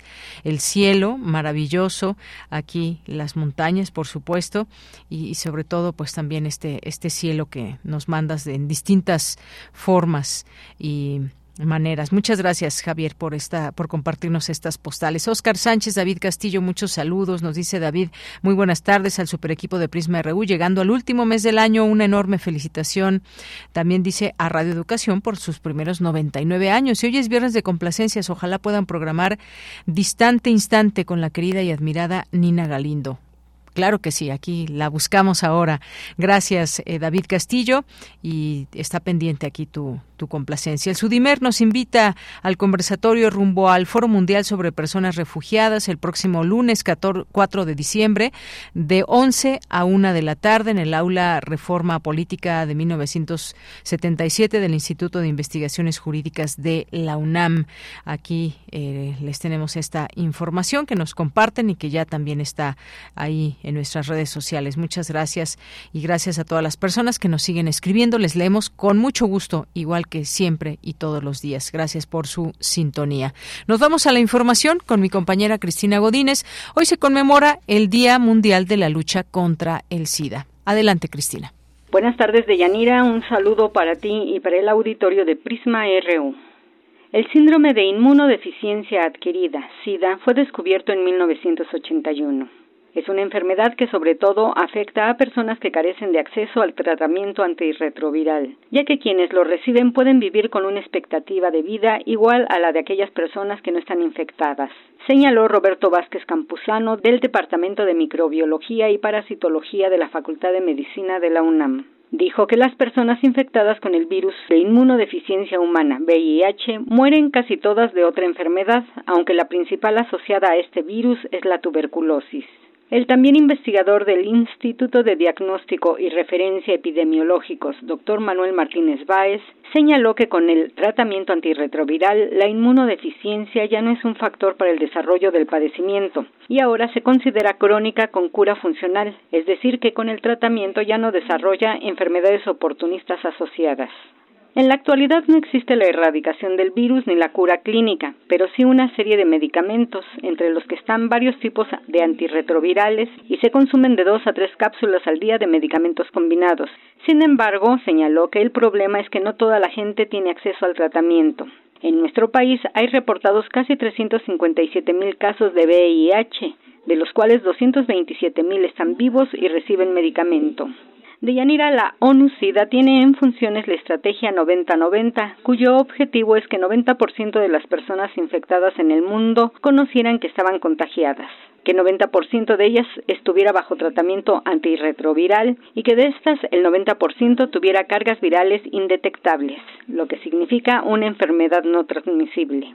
Vázquez Campuzano dice que en varios países ya están en la estrategia 95-95. La meta es que para 2030 ya no haya transmisión del virus y lograr su erradicación en 2050. Deyanira, este es mi reporte. Buenas tardes. Gracias, Cristina. Muy buenas tardes. Continuamos. Queremos escuchar tu voz. Síguenos en nuestras redes sociales. En Facebook como Prisma RU y en Twitter como arroba PrismaRU. De la tarde con 17 minutos. El Coneval presenta su información referente a la pobreza laboral al tercer trimestre de 2023. Hablemos del tema con José Nabor Cruz Marcelo, el secretario ejecutivo del Consejo Nacional de Evaluación de la Política del Desarrollo de Desarrollo Social. ¿Qué tal, eh, maestro José Nabor? Muy buenas tardes. ¿Qué tal? Muy buenas tardes, Deyanira. Un gusto platicar nuevamente contigo y todo tu auditorio. Gracias. Eh, pues bueno, yo le preguntaría qué hay de este informe, qué nos revela, qué nos dice. Hay pues los distintos encabezados y bueno, sobre todo el informe que hay que leer a detalle. 3.3 millones de mexicanos dejan la pobreza laboral, eh, da cuenta el Coneval y también pues bueno, eh, cómo está todo esto en algunos estados. ¿Qué nos puede decir, doctor? Claro que sí, con mucho gusto. E, inicio comentándole al auditorio qué es pobreza laboral. La manera en cómo desde el Coneval lo estimamos es la siguiente. Tomamos a partir de la información que el INEGI genera con la encuesta nacional Ocupación y Empleo exclusivamente los ingresos laborales de las personas. En ese sentido lo comparamos con el valor monetario de la canasta alimentaria, tanto en su ámbito urbano como en su ámbito rural eh, aproximadamente los precios de estas canastas para el tercer trimestre de este año rondaron los 2.250 pesos en el ámbito urbano y 1.650 pesos en el ámbito rural. Entonces, comparamos aquellas personas que, insisto, solamente con sus ingresos laborales, laborales pueden o no adquirir la canasta alimentaria. El dato para el tercer trimestre 2023, en promedio nacional, 37.3% de la población está en situación de pobreza laboral. si lo comparamos con el anualizado, en el tercer trimestre de 2022, esta cifra se ubicaba en 40.1%, es decir, de tercer trimestre de 2022 a tercer trimestre de 2023, tenemos una reducción de 2.8 puntos porcentuales en promedio nacional. Perdón, debo decirlo, eh, esta cifra es prácticamente la el segundo menor nivel en cuanto al periodo que hemos considerado de 2011 a 2023, que es ahora mismo la disponibilidad de información que genera el INEGI con esta encuesta, y estamos todavía ligeramente por arriba de los niveles prepandémicos, sobre todo el primer trimestre de 2020, que es en términos porcentuales la cifra más baja de todo este periodo en términos de pobreza laboral, con un 36.6%. Reitero, el dato para este tercer trimestre de 2023 es 37.3% de la población. Si lo vemos en cuanto al comportamiento a nivel entidad federativa, eh, en cuanto a los extremos de los datos estatales, eh, por un lado, Chiapas, Guerrero y Oaxaca son las tres entidades que prevalecen un poco más del 55% de su población en situación de pobreza laboral. En cambio, Baja California Sur, Baja California y Nuevo León son las tres entidades con menores niveles de pobreza laboral. Baja California Sur con el 18%, eh, Baja California con el 20% y con un casi 21% Nuevo León. Estas tres entidades, reitero, son en promedio nacional las tres entidades con menores niveles de pobreza laboral para este tercer trimestre de muy bien, bueno, pues ahí están los datos, importante conocerlos, enterarnos de todo esto.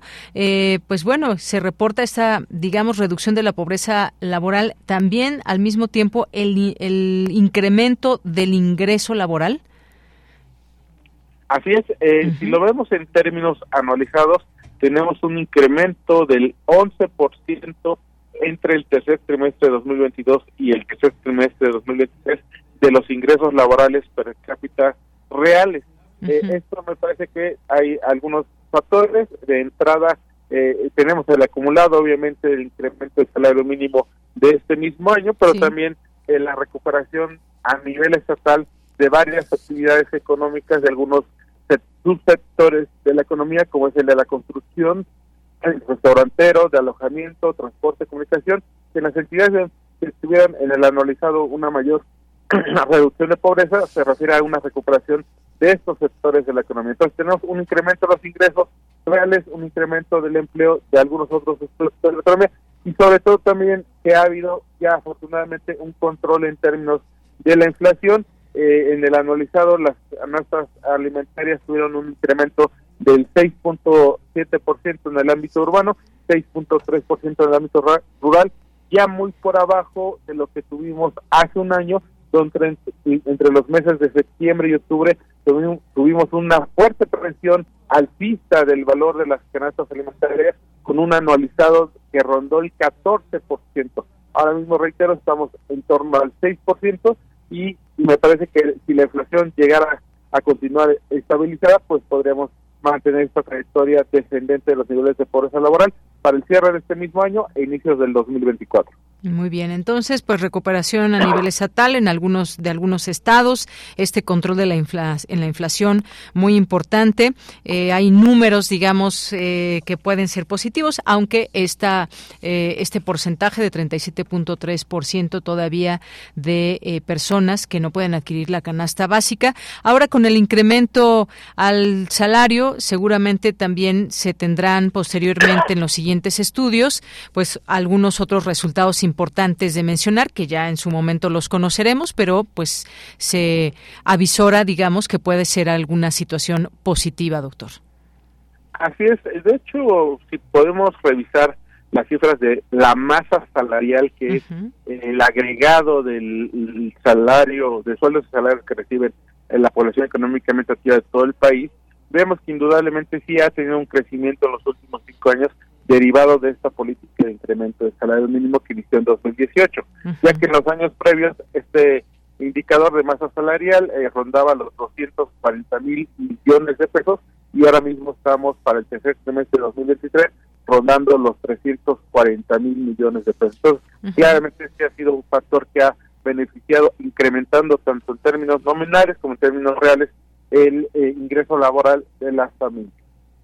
Muy bien, bueno, pues ahí está, importante mencionar estas cifras, por supuesto, y agradezco, doctor, su participación y que nos explique, que nos dé cuenta del significado de estos números. Ahí está también las entidades que podemos decir cuáles han, digamos, crecido en esta parte, cuáles no, que nos acaba de mencionar, pero todo el informe completo, por favor, lo remitimos también a Coneval para que puedan conocerlo a con mayor detalle. Pues muchas gracias por estar aquí.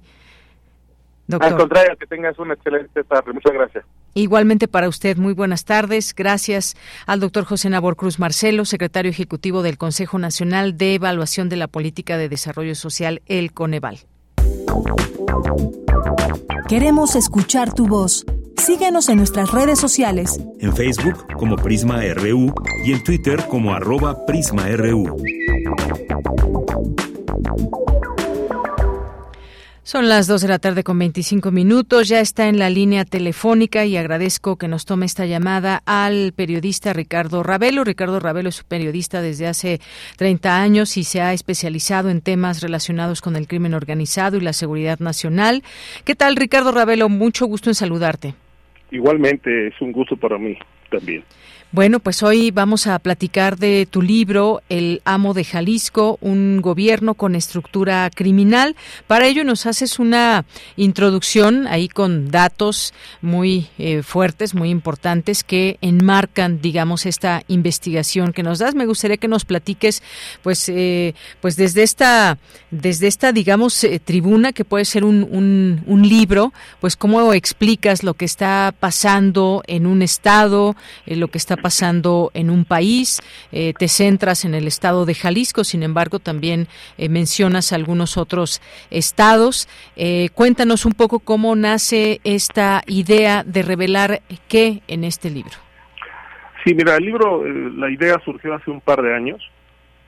a raíz de un par de publicaciones que hice a través del portal sinembargo.mx respecto de la corrupción, presuntos vínculos de de políticos, de funcionarios del gobierno de Jalisco con el crimen organizado, negocios, eh, por citar estos tres ejes y este, esto ocasionó la una reacción virulenta del gobernador Enrique Alfaro eh, en mi contra. Me amenazó con presentar una demanda este bueno es más eh, dijo en una conferencia de prensa que ya la había presentado por difamación eh, lo cual no era cierto porque nunca fui notificado de la misma. Y a raíz de esto, pues este, me puse a trabajar en una investigación de, mayor aliento para hacer una radiografía de lo que era Jalisco, eh, eh, lo que es Jalisco en el gobierno de Alfaro.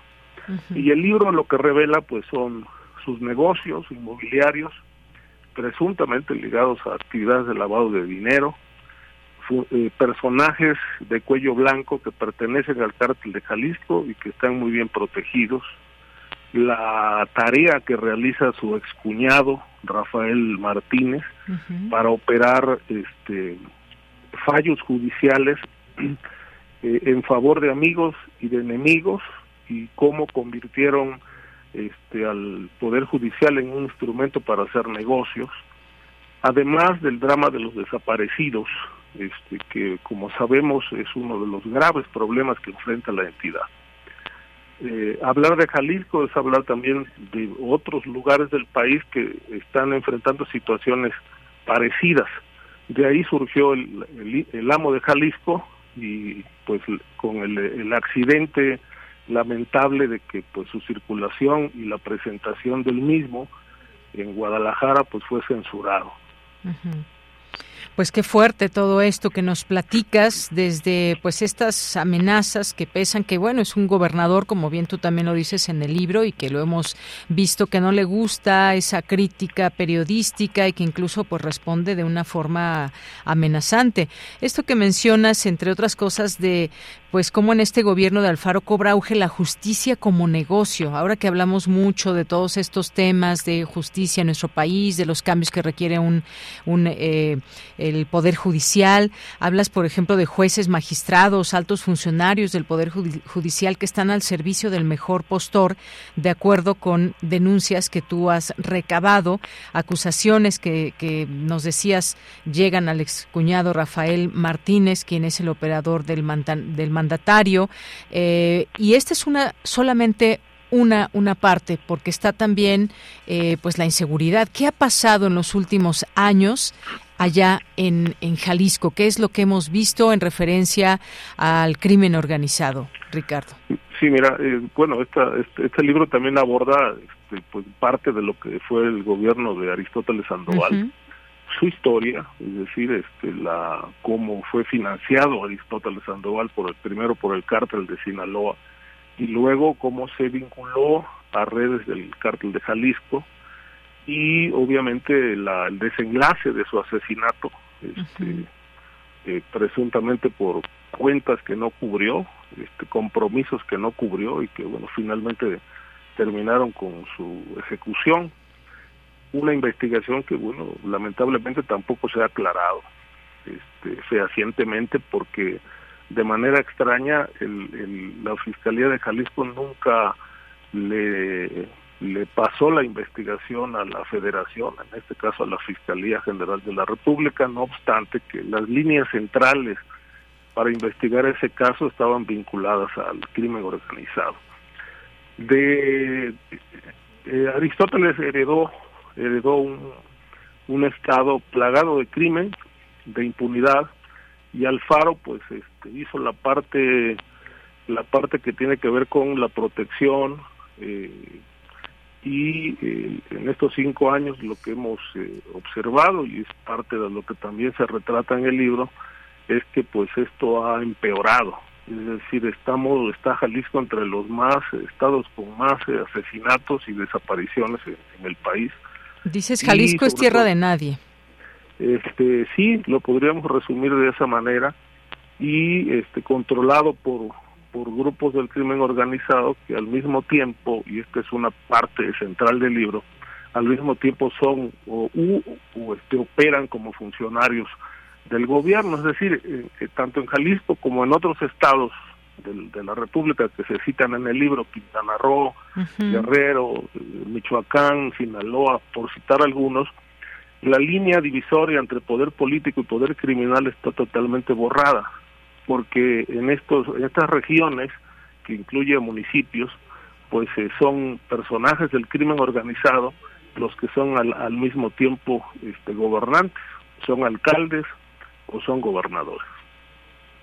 Bien, pues eh, pues todos estos datos que respaldan esta investigación que tú haces, dices una de las peores crisis sociales y políticas en que está Jalisco, pero hablas de un tema también que me parece muy fuerte, muy importante, las redes criminales ligadas al poder en la entidad y de cómo dices nada puede ser casualidad porque el corazón del crimen organizado ya está en la estructura del poder. Pero hablas no solamente de, gobiernos estatales, sino también eh, municipales. Cuéntanos de esta, de esta forma, de cómo estamos viviendo una situación de pues de, de, violencia que se ha generado por todas estas situaciones en donde hay cárteles de la droga, hay grupos criminales, pero que muchas veces desafortunadamente la corrupción lleva a que personas que tienen cargos importantes en los gobiernos pues se coludan con el crimen organizado. Sí, mira, este fenómeno empezó hace 23 años, es decir, lo que va del siglo empezó esta crisis a partir de la derrota del PRI, que el crimen organizado ya no negoció con un poder central, que era el presidente de la República. Eh, esto derivó en que el crimen se diseminara por todas partes y empezaron los acuerdos y pactos a nivel de estados, a nivel de municipios y de esta manera pues eh, se empezó a cooptar al municipio libre. Puedo decir, este, sin exagerar, que más del 80% de los municipios del país están este, perdidos, es decir, el control lo tienen los criminales. ¿Tanto así? Eh, lo, mismo que las estructuras policíacas que están al servicio de estos grupos. Por eso no hay no hay seguridad, porque la policía está en muchos casos, digo, hay muchos niveles, ¿no? De, digamos, de gravedad en, en, esta situación. Hay casos donde las policías están infiltradas y ya hay otros casos donde los, las policías son brazos armados de las organizaciones criminales y los jefes de policía son al mismo tiempo jefes de plaza de, cárteles. este, esto explica eh, este grave problema de, de violencia que estamos viviendo porque hoy la autoridad no tiene capacidad de garantizarle vida ni patrimonio a nadie. Eh, el Estado está totalmente rebasado y obviamente está incumpliendo su función central de garantizar seguridad a los ciudadanos. Este, y es una descomposición que ha ido creciendo debido a la impunidad y al vacío de poder. Ahí en esos lugares como Jalisco, Guerrero, los que cité, donde la ley no se aplica, pues se, se construyen los asideros para que prolifere el crimen organizado. Eh, esto, pues, evidentemente es una es un problema que se ha se ha calificado y yo lo he calificado como como el fenómeno de la narcopolítica, que es una de las causales de violencia. Y cuando hablo de causas de violencia, eh, quiero citar que el presidente de la República se ha referido mucho a que su gobierno no está combatiendo con la fuerza del Estado, sino que están combatiendo las causas que, que, que originan criminalidad. Pero extrañamente esta causa, la narcopolítica, pues no la combaten. Y eso ha permitido que personajes con perfiles como Enrique Alfaro u otros, pues se entronicen en el poder y eh, lo, el mensaje que nos dejan es que pues son los criminales los que están gobernando y ya no los políticos. Bien, pues qué situación tan tan terrible que nos revelas en el libro. Como dices, esto ya tiene pues años en que está operando de esta manera. Van cambiando algunos de los personajes o gobernadores que pues se inmiscuyen aún más que otros, quizás con estos grupos, al principio de tu introducción hablas, por ejemplo, el caso, también un caso muy emblemático que es el de Tamaulipas, ¿no? Sí. Donde también sus exgobernadores pues han tenido pues bastantes nexos y ligas y bueno, pues no por nada la justicia los ha perseguido. Sí, no hay diferencia. Decir, si hablamos de Tamaulipas, pues es el retrato de Jalisco, el de Guerrero, el de otras entidades. Morelos. Morelos. Bueno, Morelos está también totalmente controlado por el crimen y, pero lo que sí es que hay que decir es que no puede haber crimen organizado sin, sin que el poder político este, esté detrás de esta protección. y, y, hay estados que me parecen perdidos, el caso, por ejemplo, de Tamaulipas, como decías, con cabeza de vaca y otros, pues prácticamente ahí el crimen, el crimen gobernó.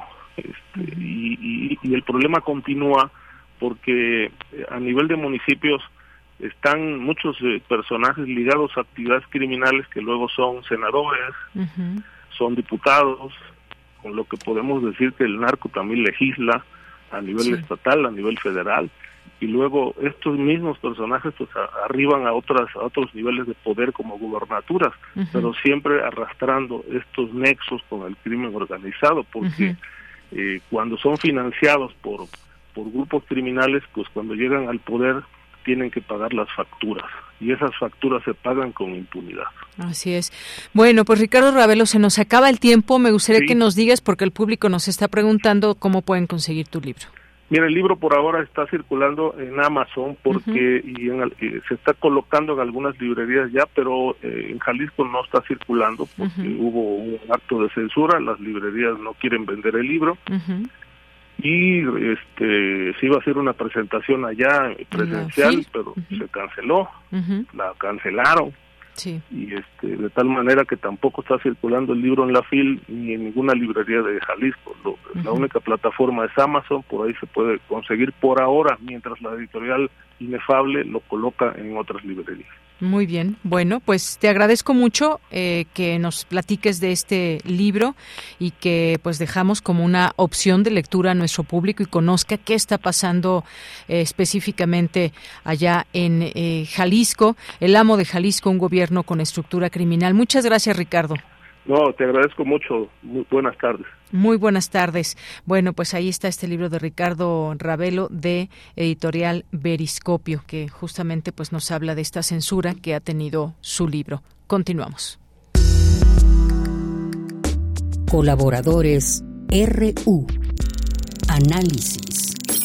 Con Javier Contreras.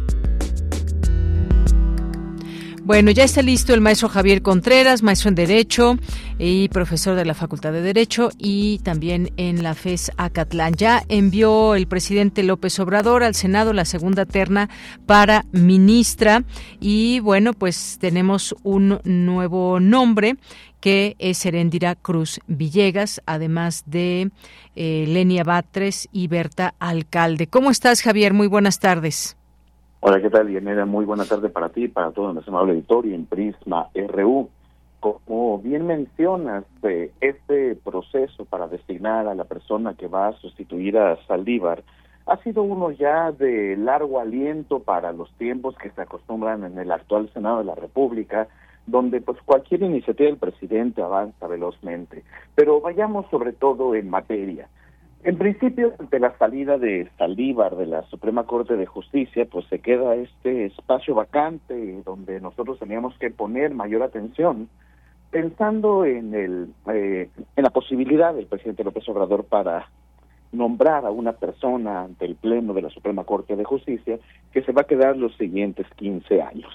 Para esto, nos encontramos con una primera terna que ya fue recientemente rechazada, y en esta ocasión el presidente manda una terna casi idéntica, eh, recuperando a Berta eh, Alcalde, en este caso como la persona que estaría ocupando posiblemente la eh, vacante en la Suprema Corte de Justicia, puesto que es la persona que de la terna pasada obtuvo la mayor cantidad de votos.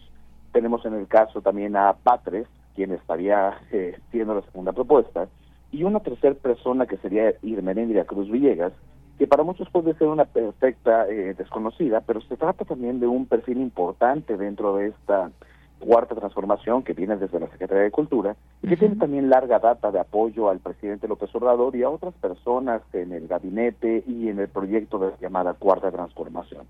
Me parece que aquí una de las partes más problemáticas va a ser obtener los votos de la oposición para poder nombrar a esta persona que ocupe el espacio que deja libre eh, Saldívar lo de la REA. La parte más problemática en todo caso sería entender que ninguna de estas personas, posiblemente salvo eh, eh Cruz Villegas, tienen una cercanía más que probada con el presidente López Obrador y una eh, confesión de parte respecto de su cercanía con el proyecto de la cuarta transformación. Pensando que la oposición lo que busca es una suerte de independencia judicial y una carrera en lo jurídico más desarrollada, posiblemente esta nueva persona, Irma Cruz, eh, sería, perdón, la Cruz Villegas, sería la persona que tal vez pueda tener alguna suerte de ventaja comparativa pensando en el caso de que Berta Alcalde logró eh, una buena cantidad de votos, pero ya fue rechazado una ocasión, por lo que se antoja complicado que en realidad el Senado puede terminar por nombrarla como ministra de la Suprema Corte de Justicia. Veremos cuál será la estrategia que ocupe el partido en el gobierno y sus aliados para poder promover a la persona que sea nombrada eh, ministra de la Suprema Corte. Y recordemos, si no se logra un acuerdo, será el presidente López Obrador el mismo quien designa la persona definitiva de esa segunda terna que recién acaba de enviar. Efectivamente, veremos qué sucede, como veremos también qué sucede allá en Nuevo León el día de mañana, donde se tendría que tomar protesta ya del gobernador interino en este estado. ¿Hasta dónde crees que llegue todo esto, eh, Javier? Lo que hemos visto, pues son justamente todos estos elementos. Eh, eh, judiciales eh, eh, ligados a, pues bueno, qué está pasando y qué es lo que podría pasar ahí en el Congreso, si hay mayoría de PRI y PAN y todas estas disputas que a final de cuentas son meramente políticas. En principio estamos ante un asunto de, pues podríamos llamarle incluso desgobierno en Nuevo León, donde Samuel García, al tratar de dejar su espacio como gobernador, como mandatario local, para buscar la aventura de la candidatura presidencial, eh, ha provocado diversas reacciones entre los diferentes sectores políticos. Esto ya lo habíamos tocado en este espacio brevemente, pero tenemos la nueva de que eh, el propio Poder Judicial le ha negado separarse del cargo como gobernador hasta que no se termine de resolver esa crisis política o de falta de gobierno dentro de este gobierno local ya había acordado el Congreso local el nombre de una persona, pero el propio gobernador, todavía en funciones, Samuel García, mencionaba que tendría que haber sido una persona del Partido Movimiento Ciudadano y no cualquiera que se le antoje el Congreso. Y al contrario, lo que nosotros tenemos que pensar es que es el Congreso quien termina por resolver este asunto y no tendría que tener algún tipo de filia o fobia partidista tal vez por corrección política o por pensar en cómo integrar la administración pública local, en tanto el partido que ganó en las urnas para gobernar Nuevo León, podría ser viable que hubiese sido un perfil de NC. No obstante, nada obliga al gobierno local a que esto se mantenga de esta forma. Ahora, el gobernador Samuel va a tener la problemática de que no podrá hacer válida por completo su licencia hasta que no logre resolver esta problemática en el estado de Nuevo León. Se, eh, se antoja todavía complicado, pero pues tendrá que actuar rápido, puesto que esta licencia no puede tener tampoco efectos dilatorios y la suspensión va a seguir actuando hasta el momento en el que Samuel García logre poder resolver este problema. Sobre todo, pensemos que la toma de protesta de la persona que ocupará el lugar de Samuel García tendría que estar ocurriendo ya mañana mismo o si no durante el transcurso de la semana. Bien, pues sí, veremos, Javier. Y por último, pues cerramos con este tema que, bueno, pues una buena noticia dentro de todo, eh, este aumento del 20% al minisalario, que pues parece que se está cumpliendo esta una de las eh, propuestas del presidente. ¿Qué te parece esto de llegar, pues doblar, digamos, de cuando llegó él a cuando salga de su gobierno? Hoy, justamente que iniciamos ya los esta recta final de su gobierno, el último año. Es correcto, ya quedan pocos meses para que concluya el mandato de Andrés Manuel López Obrador y este es posiblemente uno de los grandes triunfos de su administración y del proyecto de la cuarta transformación. Pensar que el salario mínimo ha aumentado 181% respecto de 2018 y que estará alcanzando los 249 pesos diarios, tendrá un conjunto de beneficiarios directos, eh, en total 6 millones de personas y para ello pensar en las decenas de millones que se estarán beneficiando de esta alza en el incremento, perdón, en el salario eh, mínimo. Pensar en la cantidad no es lo más importante, sino en romper en todo caso con el mito que dejaron los economistas anteriores eh, y diferentes administradores públicos en los gobiernos pasados, mencionando que vendría una eh, inflación desatada si se subía el valor del salario mínimo.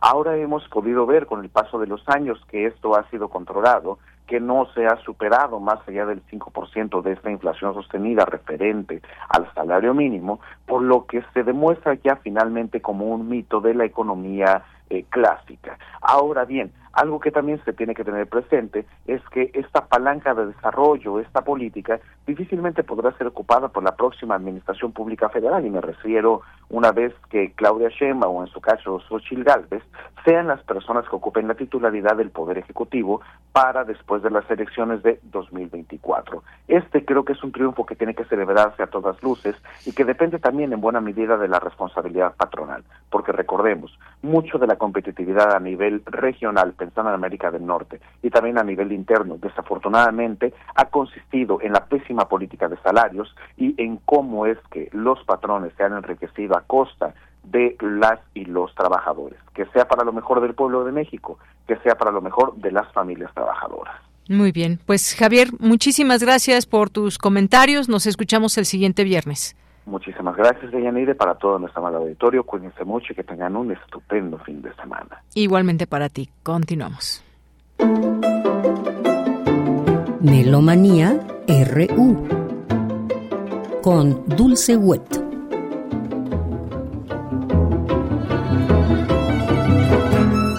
Adelante, Dulce Wet.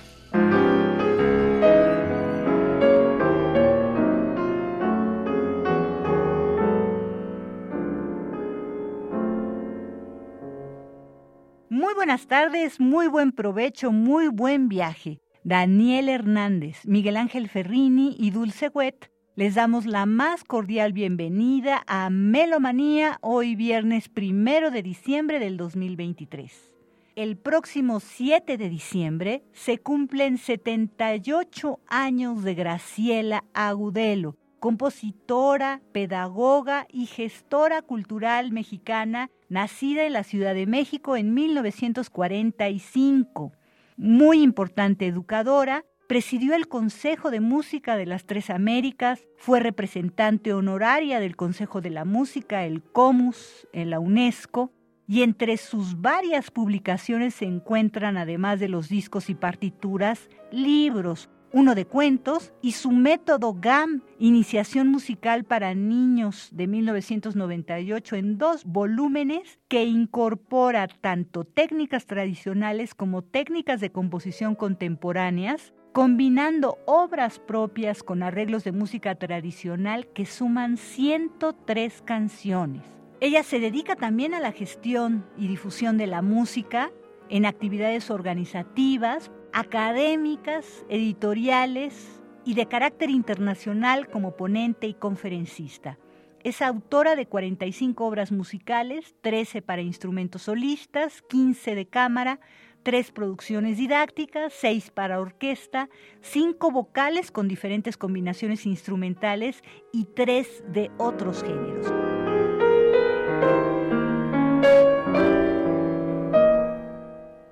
Buenas tardes, audiencias melómanas de Prisma RU. Les habla la compositora mexicana Leticia Armijo para hacer una retrospectiva de este encuentro que se ha desarrollado no solamente en la Ciudad de México, sino también en Santiago de Querétaro, en la Universidad Autónoma de Querétaro, en donde tuvimos una exposición que se llamó Multiversas Femeninas, dedicada a las madres buscadoras de sus hijos arrebatados. En Querétaro, en el Parque Biotecnológico de la Facultad de Ingeniería, tuvimos el Congreso Art Novo, en donde hubo un curso de Ingeniería en Audio y uno de Producción Radiofónica, impartido por el ingeniero Israel Ortega y Dulce West. A su vez, al día siguiente tuvimos un ciclo de conferencias en donde participaron diversas personalidades, investigadores. Asimismo, tuvimos un magno concierto con su coro de Costa Rica y también en la tarde tuvimos la presentación de la antología literaria Sabbath Mater Dolorosa, dedicada a todas aquellas mujeres cuyos hijos han sido arrebatados. En esta tarde tendremos nuevamente la presentación del libro de Graciela Burelo, una compositora del siglo XXI. El día de hoy, si ustedes desean asistir aquí en Querétaro a las 19 horas, tendremos un concierto con la Orquesta Infantil y Juvenil de Querétaro. Es un concierto de cierre que va a dirigir una destacadísima y muy talentosa directora de orquesta, la directora Adriana Soto. Espero que puedan venir. Va a haber aquí obras de estreno. Esta retrospectiva es para recordar, para conmemorar que las mujeres en el arte queremos erradicar la violencia a través de nuestro arte, a través de nuestras letras, a través del movimiento artístico, en donde también estuvo presente la ausencia, la solidaridad y el abrazo fraterno de las mujeres en el arte hacia todas las madres y familiares de personas desaparecidas. Muchas gracias, que tengan una excelente tarde.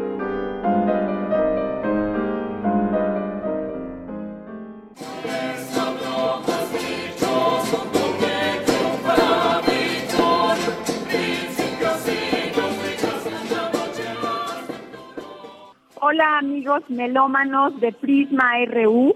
Soy Marisa Canales, directora y fundadora del sello mexicano Urtex Digital Classics y los quiero invitar este viernes primero de diciembre, sábado 2 y domingo 3 a que asistan a nuestras muchísimas actividades dentro del cuarto festival Urtex.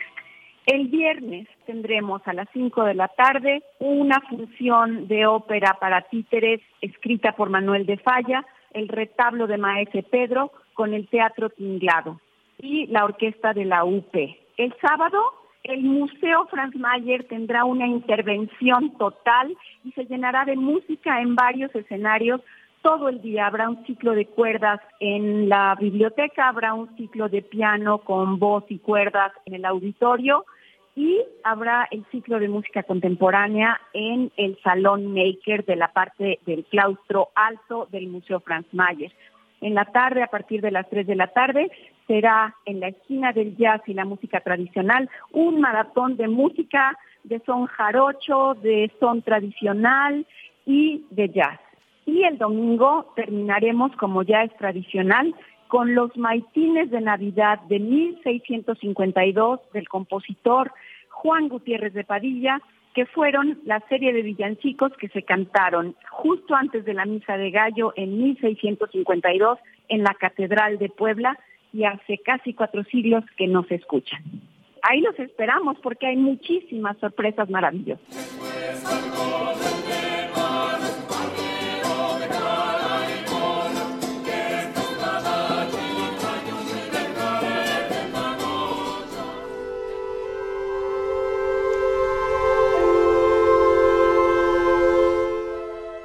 Muy buenas tardes, estimados amigos de Prisma RU, estimados melómanos. Nuevamente con ustedes, soy Gustavo Delgado Parra, director del Festival Internacional del Órgano Barroco, organista y compositor. El motivo de la invitación del día de hoy es la conclusión, cierre, la clausura del 31 Festival Internacional del Órgano Barroco, que dio inicio desde el primero de noviembre y que está concluyendo pasado mañana, 3 de diciembre. Va a ser en la parroquia de San Agustín, 3 de diciembre, 15 horas, Horacio 921, en la colonia Polanco, en donde contamos con instrumentos con diversas estéticas que nos permiten la ejecución de amplios repertorios. En esta ocasión se trata de una colección de obras para voz y piano denominada Un instante en el paraíso, de mi autoría, de Gustavo Delgado Parra. Contaremos con la presencia de tres solistas, dos sopranos, un barítono y desde luego la participación del órgano este domingo 3 de diciembre a las 15 horas en la parroquia de San Agustín, allá en Polanco, Horacio 921. Están cordialmente invitados, esperamos poder saludarlos por allá. Muchas gracias.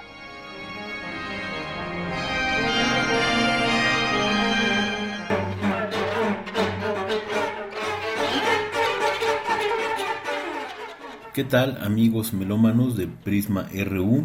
Les saluda José Julio Díaz Infante para platicarles del concierto de clausura de la segunda temporada 2023 del ensamble Music, el ensamble de música contemporánea del Instituto Nacional de Bellas Artes y Literatura. Este sábado 2 de diciembre a las 7 de la noche en el Auditorio Blas Galindo del Centro Nacional de las Artes, de entrada libre.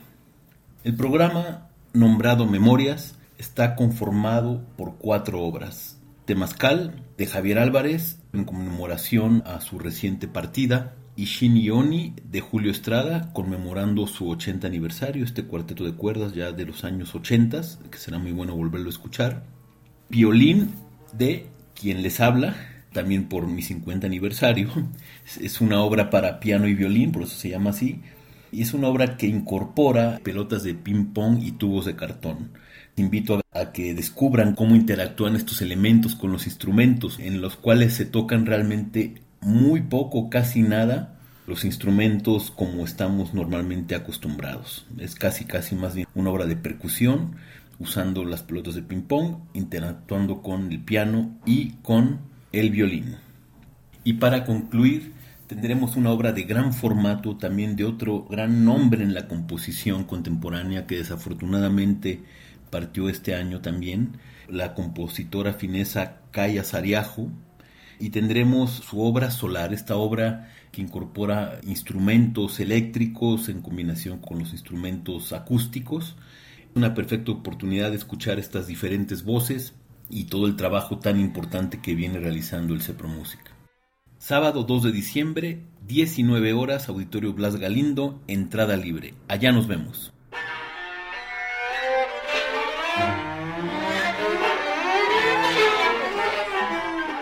Y hasta aquí Melomanía de hoy viernes primero de diciembre del 2023. Daniel Hernández, Miguel Ángel Ferrini y Dulce Wet. Agradecemos enormemente su atención y sintonía y los invitamos a acercarse a las actividades musicales de este fin de semana. Muchas gracias por su atención y hasta la próxima. Gracias, Dulce Wet. Y nos despedimos rápidamente con dos cosas. Eh, ahí nos manda Federico Campbell esta invitación para la manifestación del próximo domingo 3 de diciembre a las 14 horas del Ángel al Zócalo en la Ciudad de México, eh, apoyando a Palestina. También nos, eh, pues bueno, esta información de que se inauguró ya el, a la segunda pista más grande del país, allá en Tulum. Felipe Carrillo Puerto es el, el municipio. Estuvo por allá el presidente. Atenderá 5.5 millones de pasajeros anualmente. Y nos despedimos con Distante Instante de Nina Galindo, que nos solicitó un radio escucha. Con esto nos despedimos. Gracias a todos ustedes. A nombre de todo el equipo, C de Yanira Morán. Hasta el próximo lunes. Buenas tardes.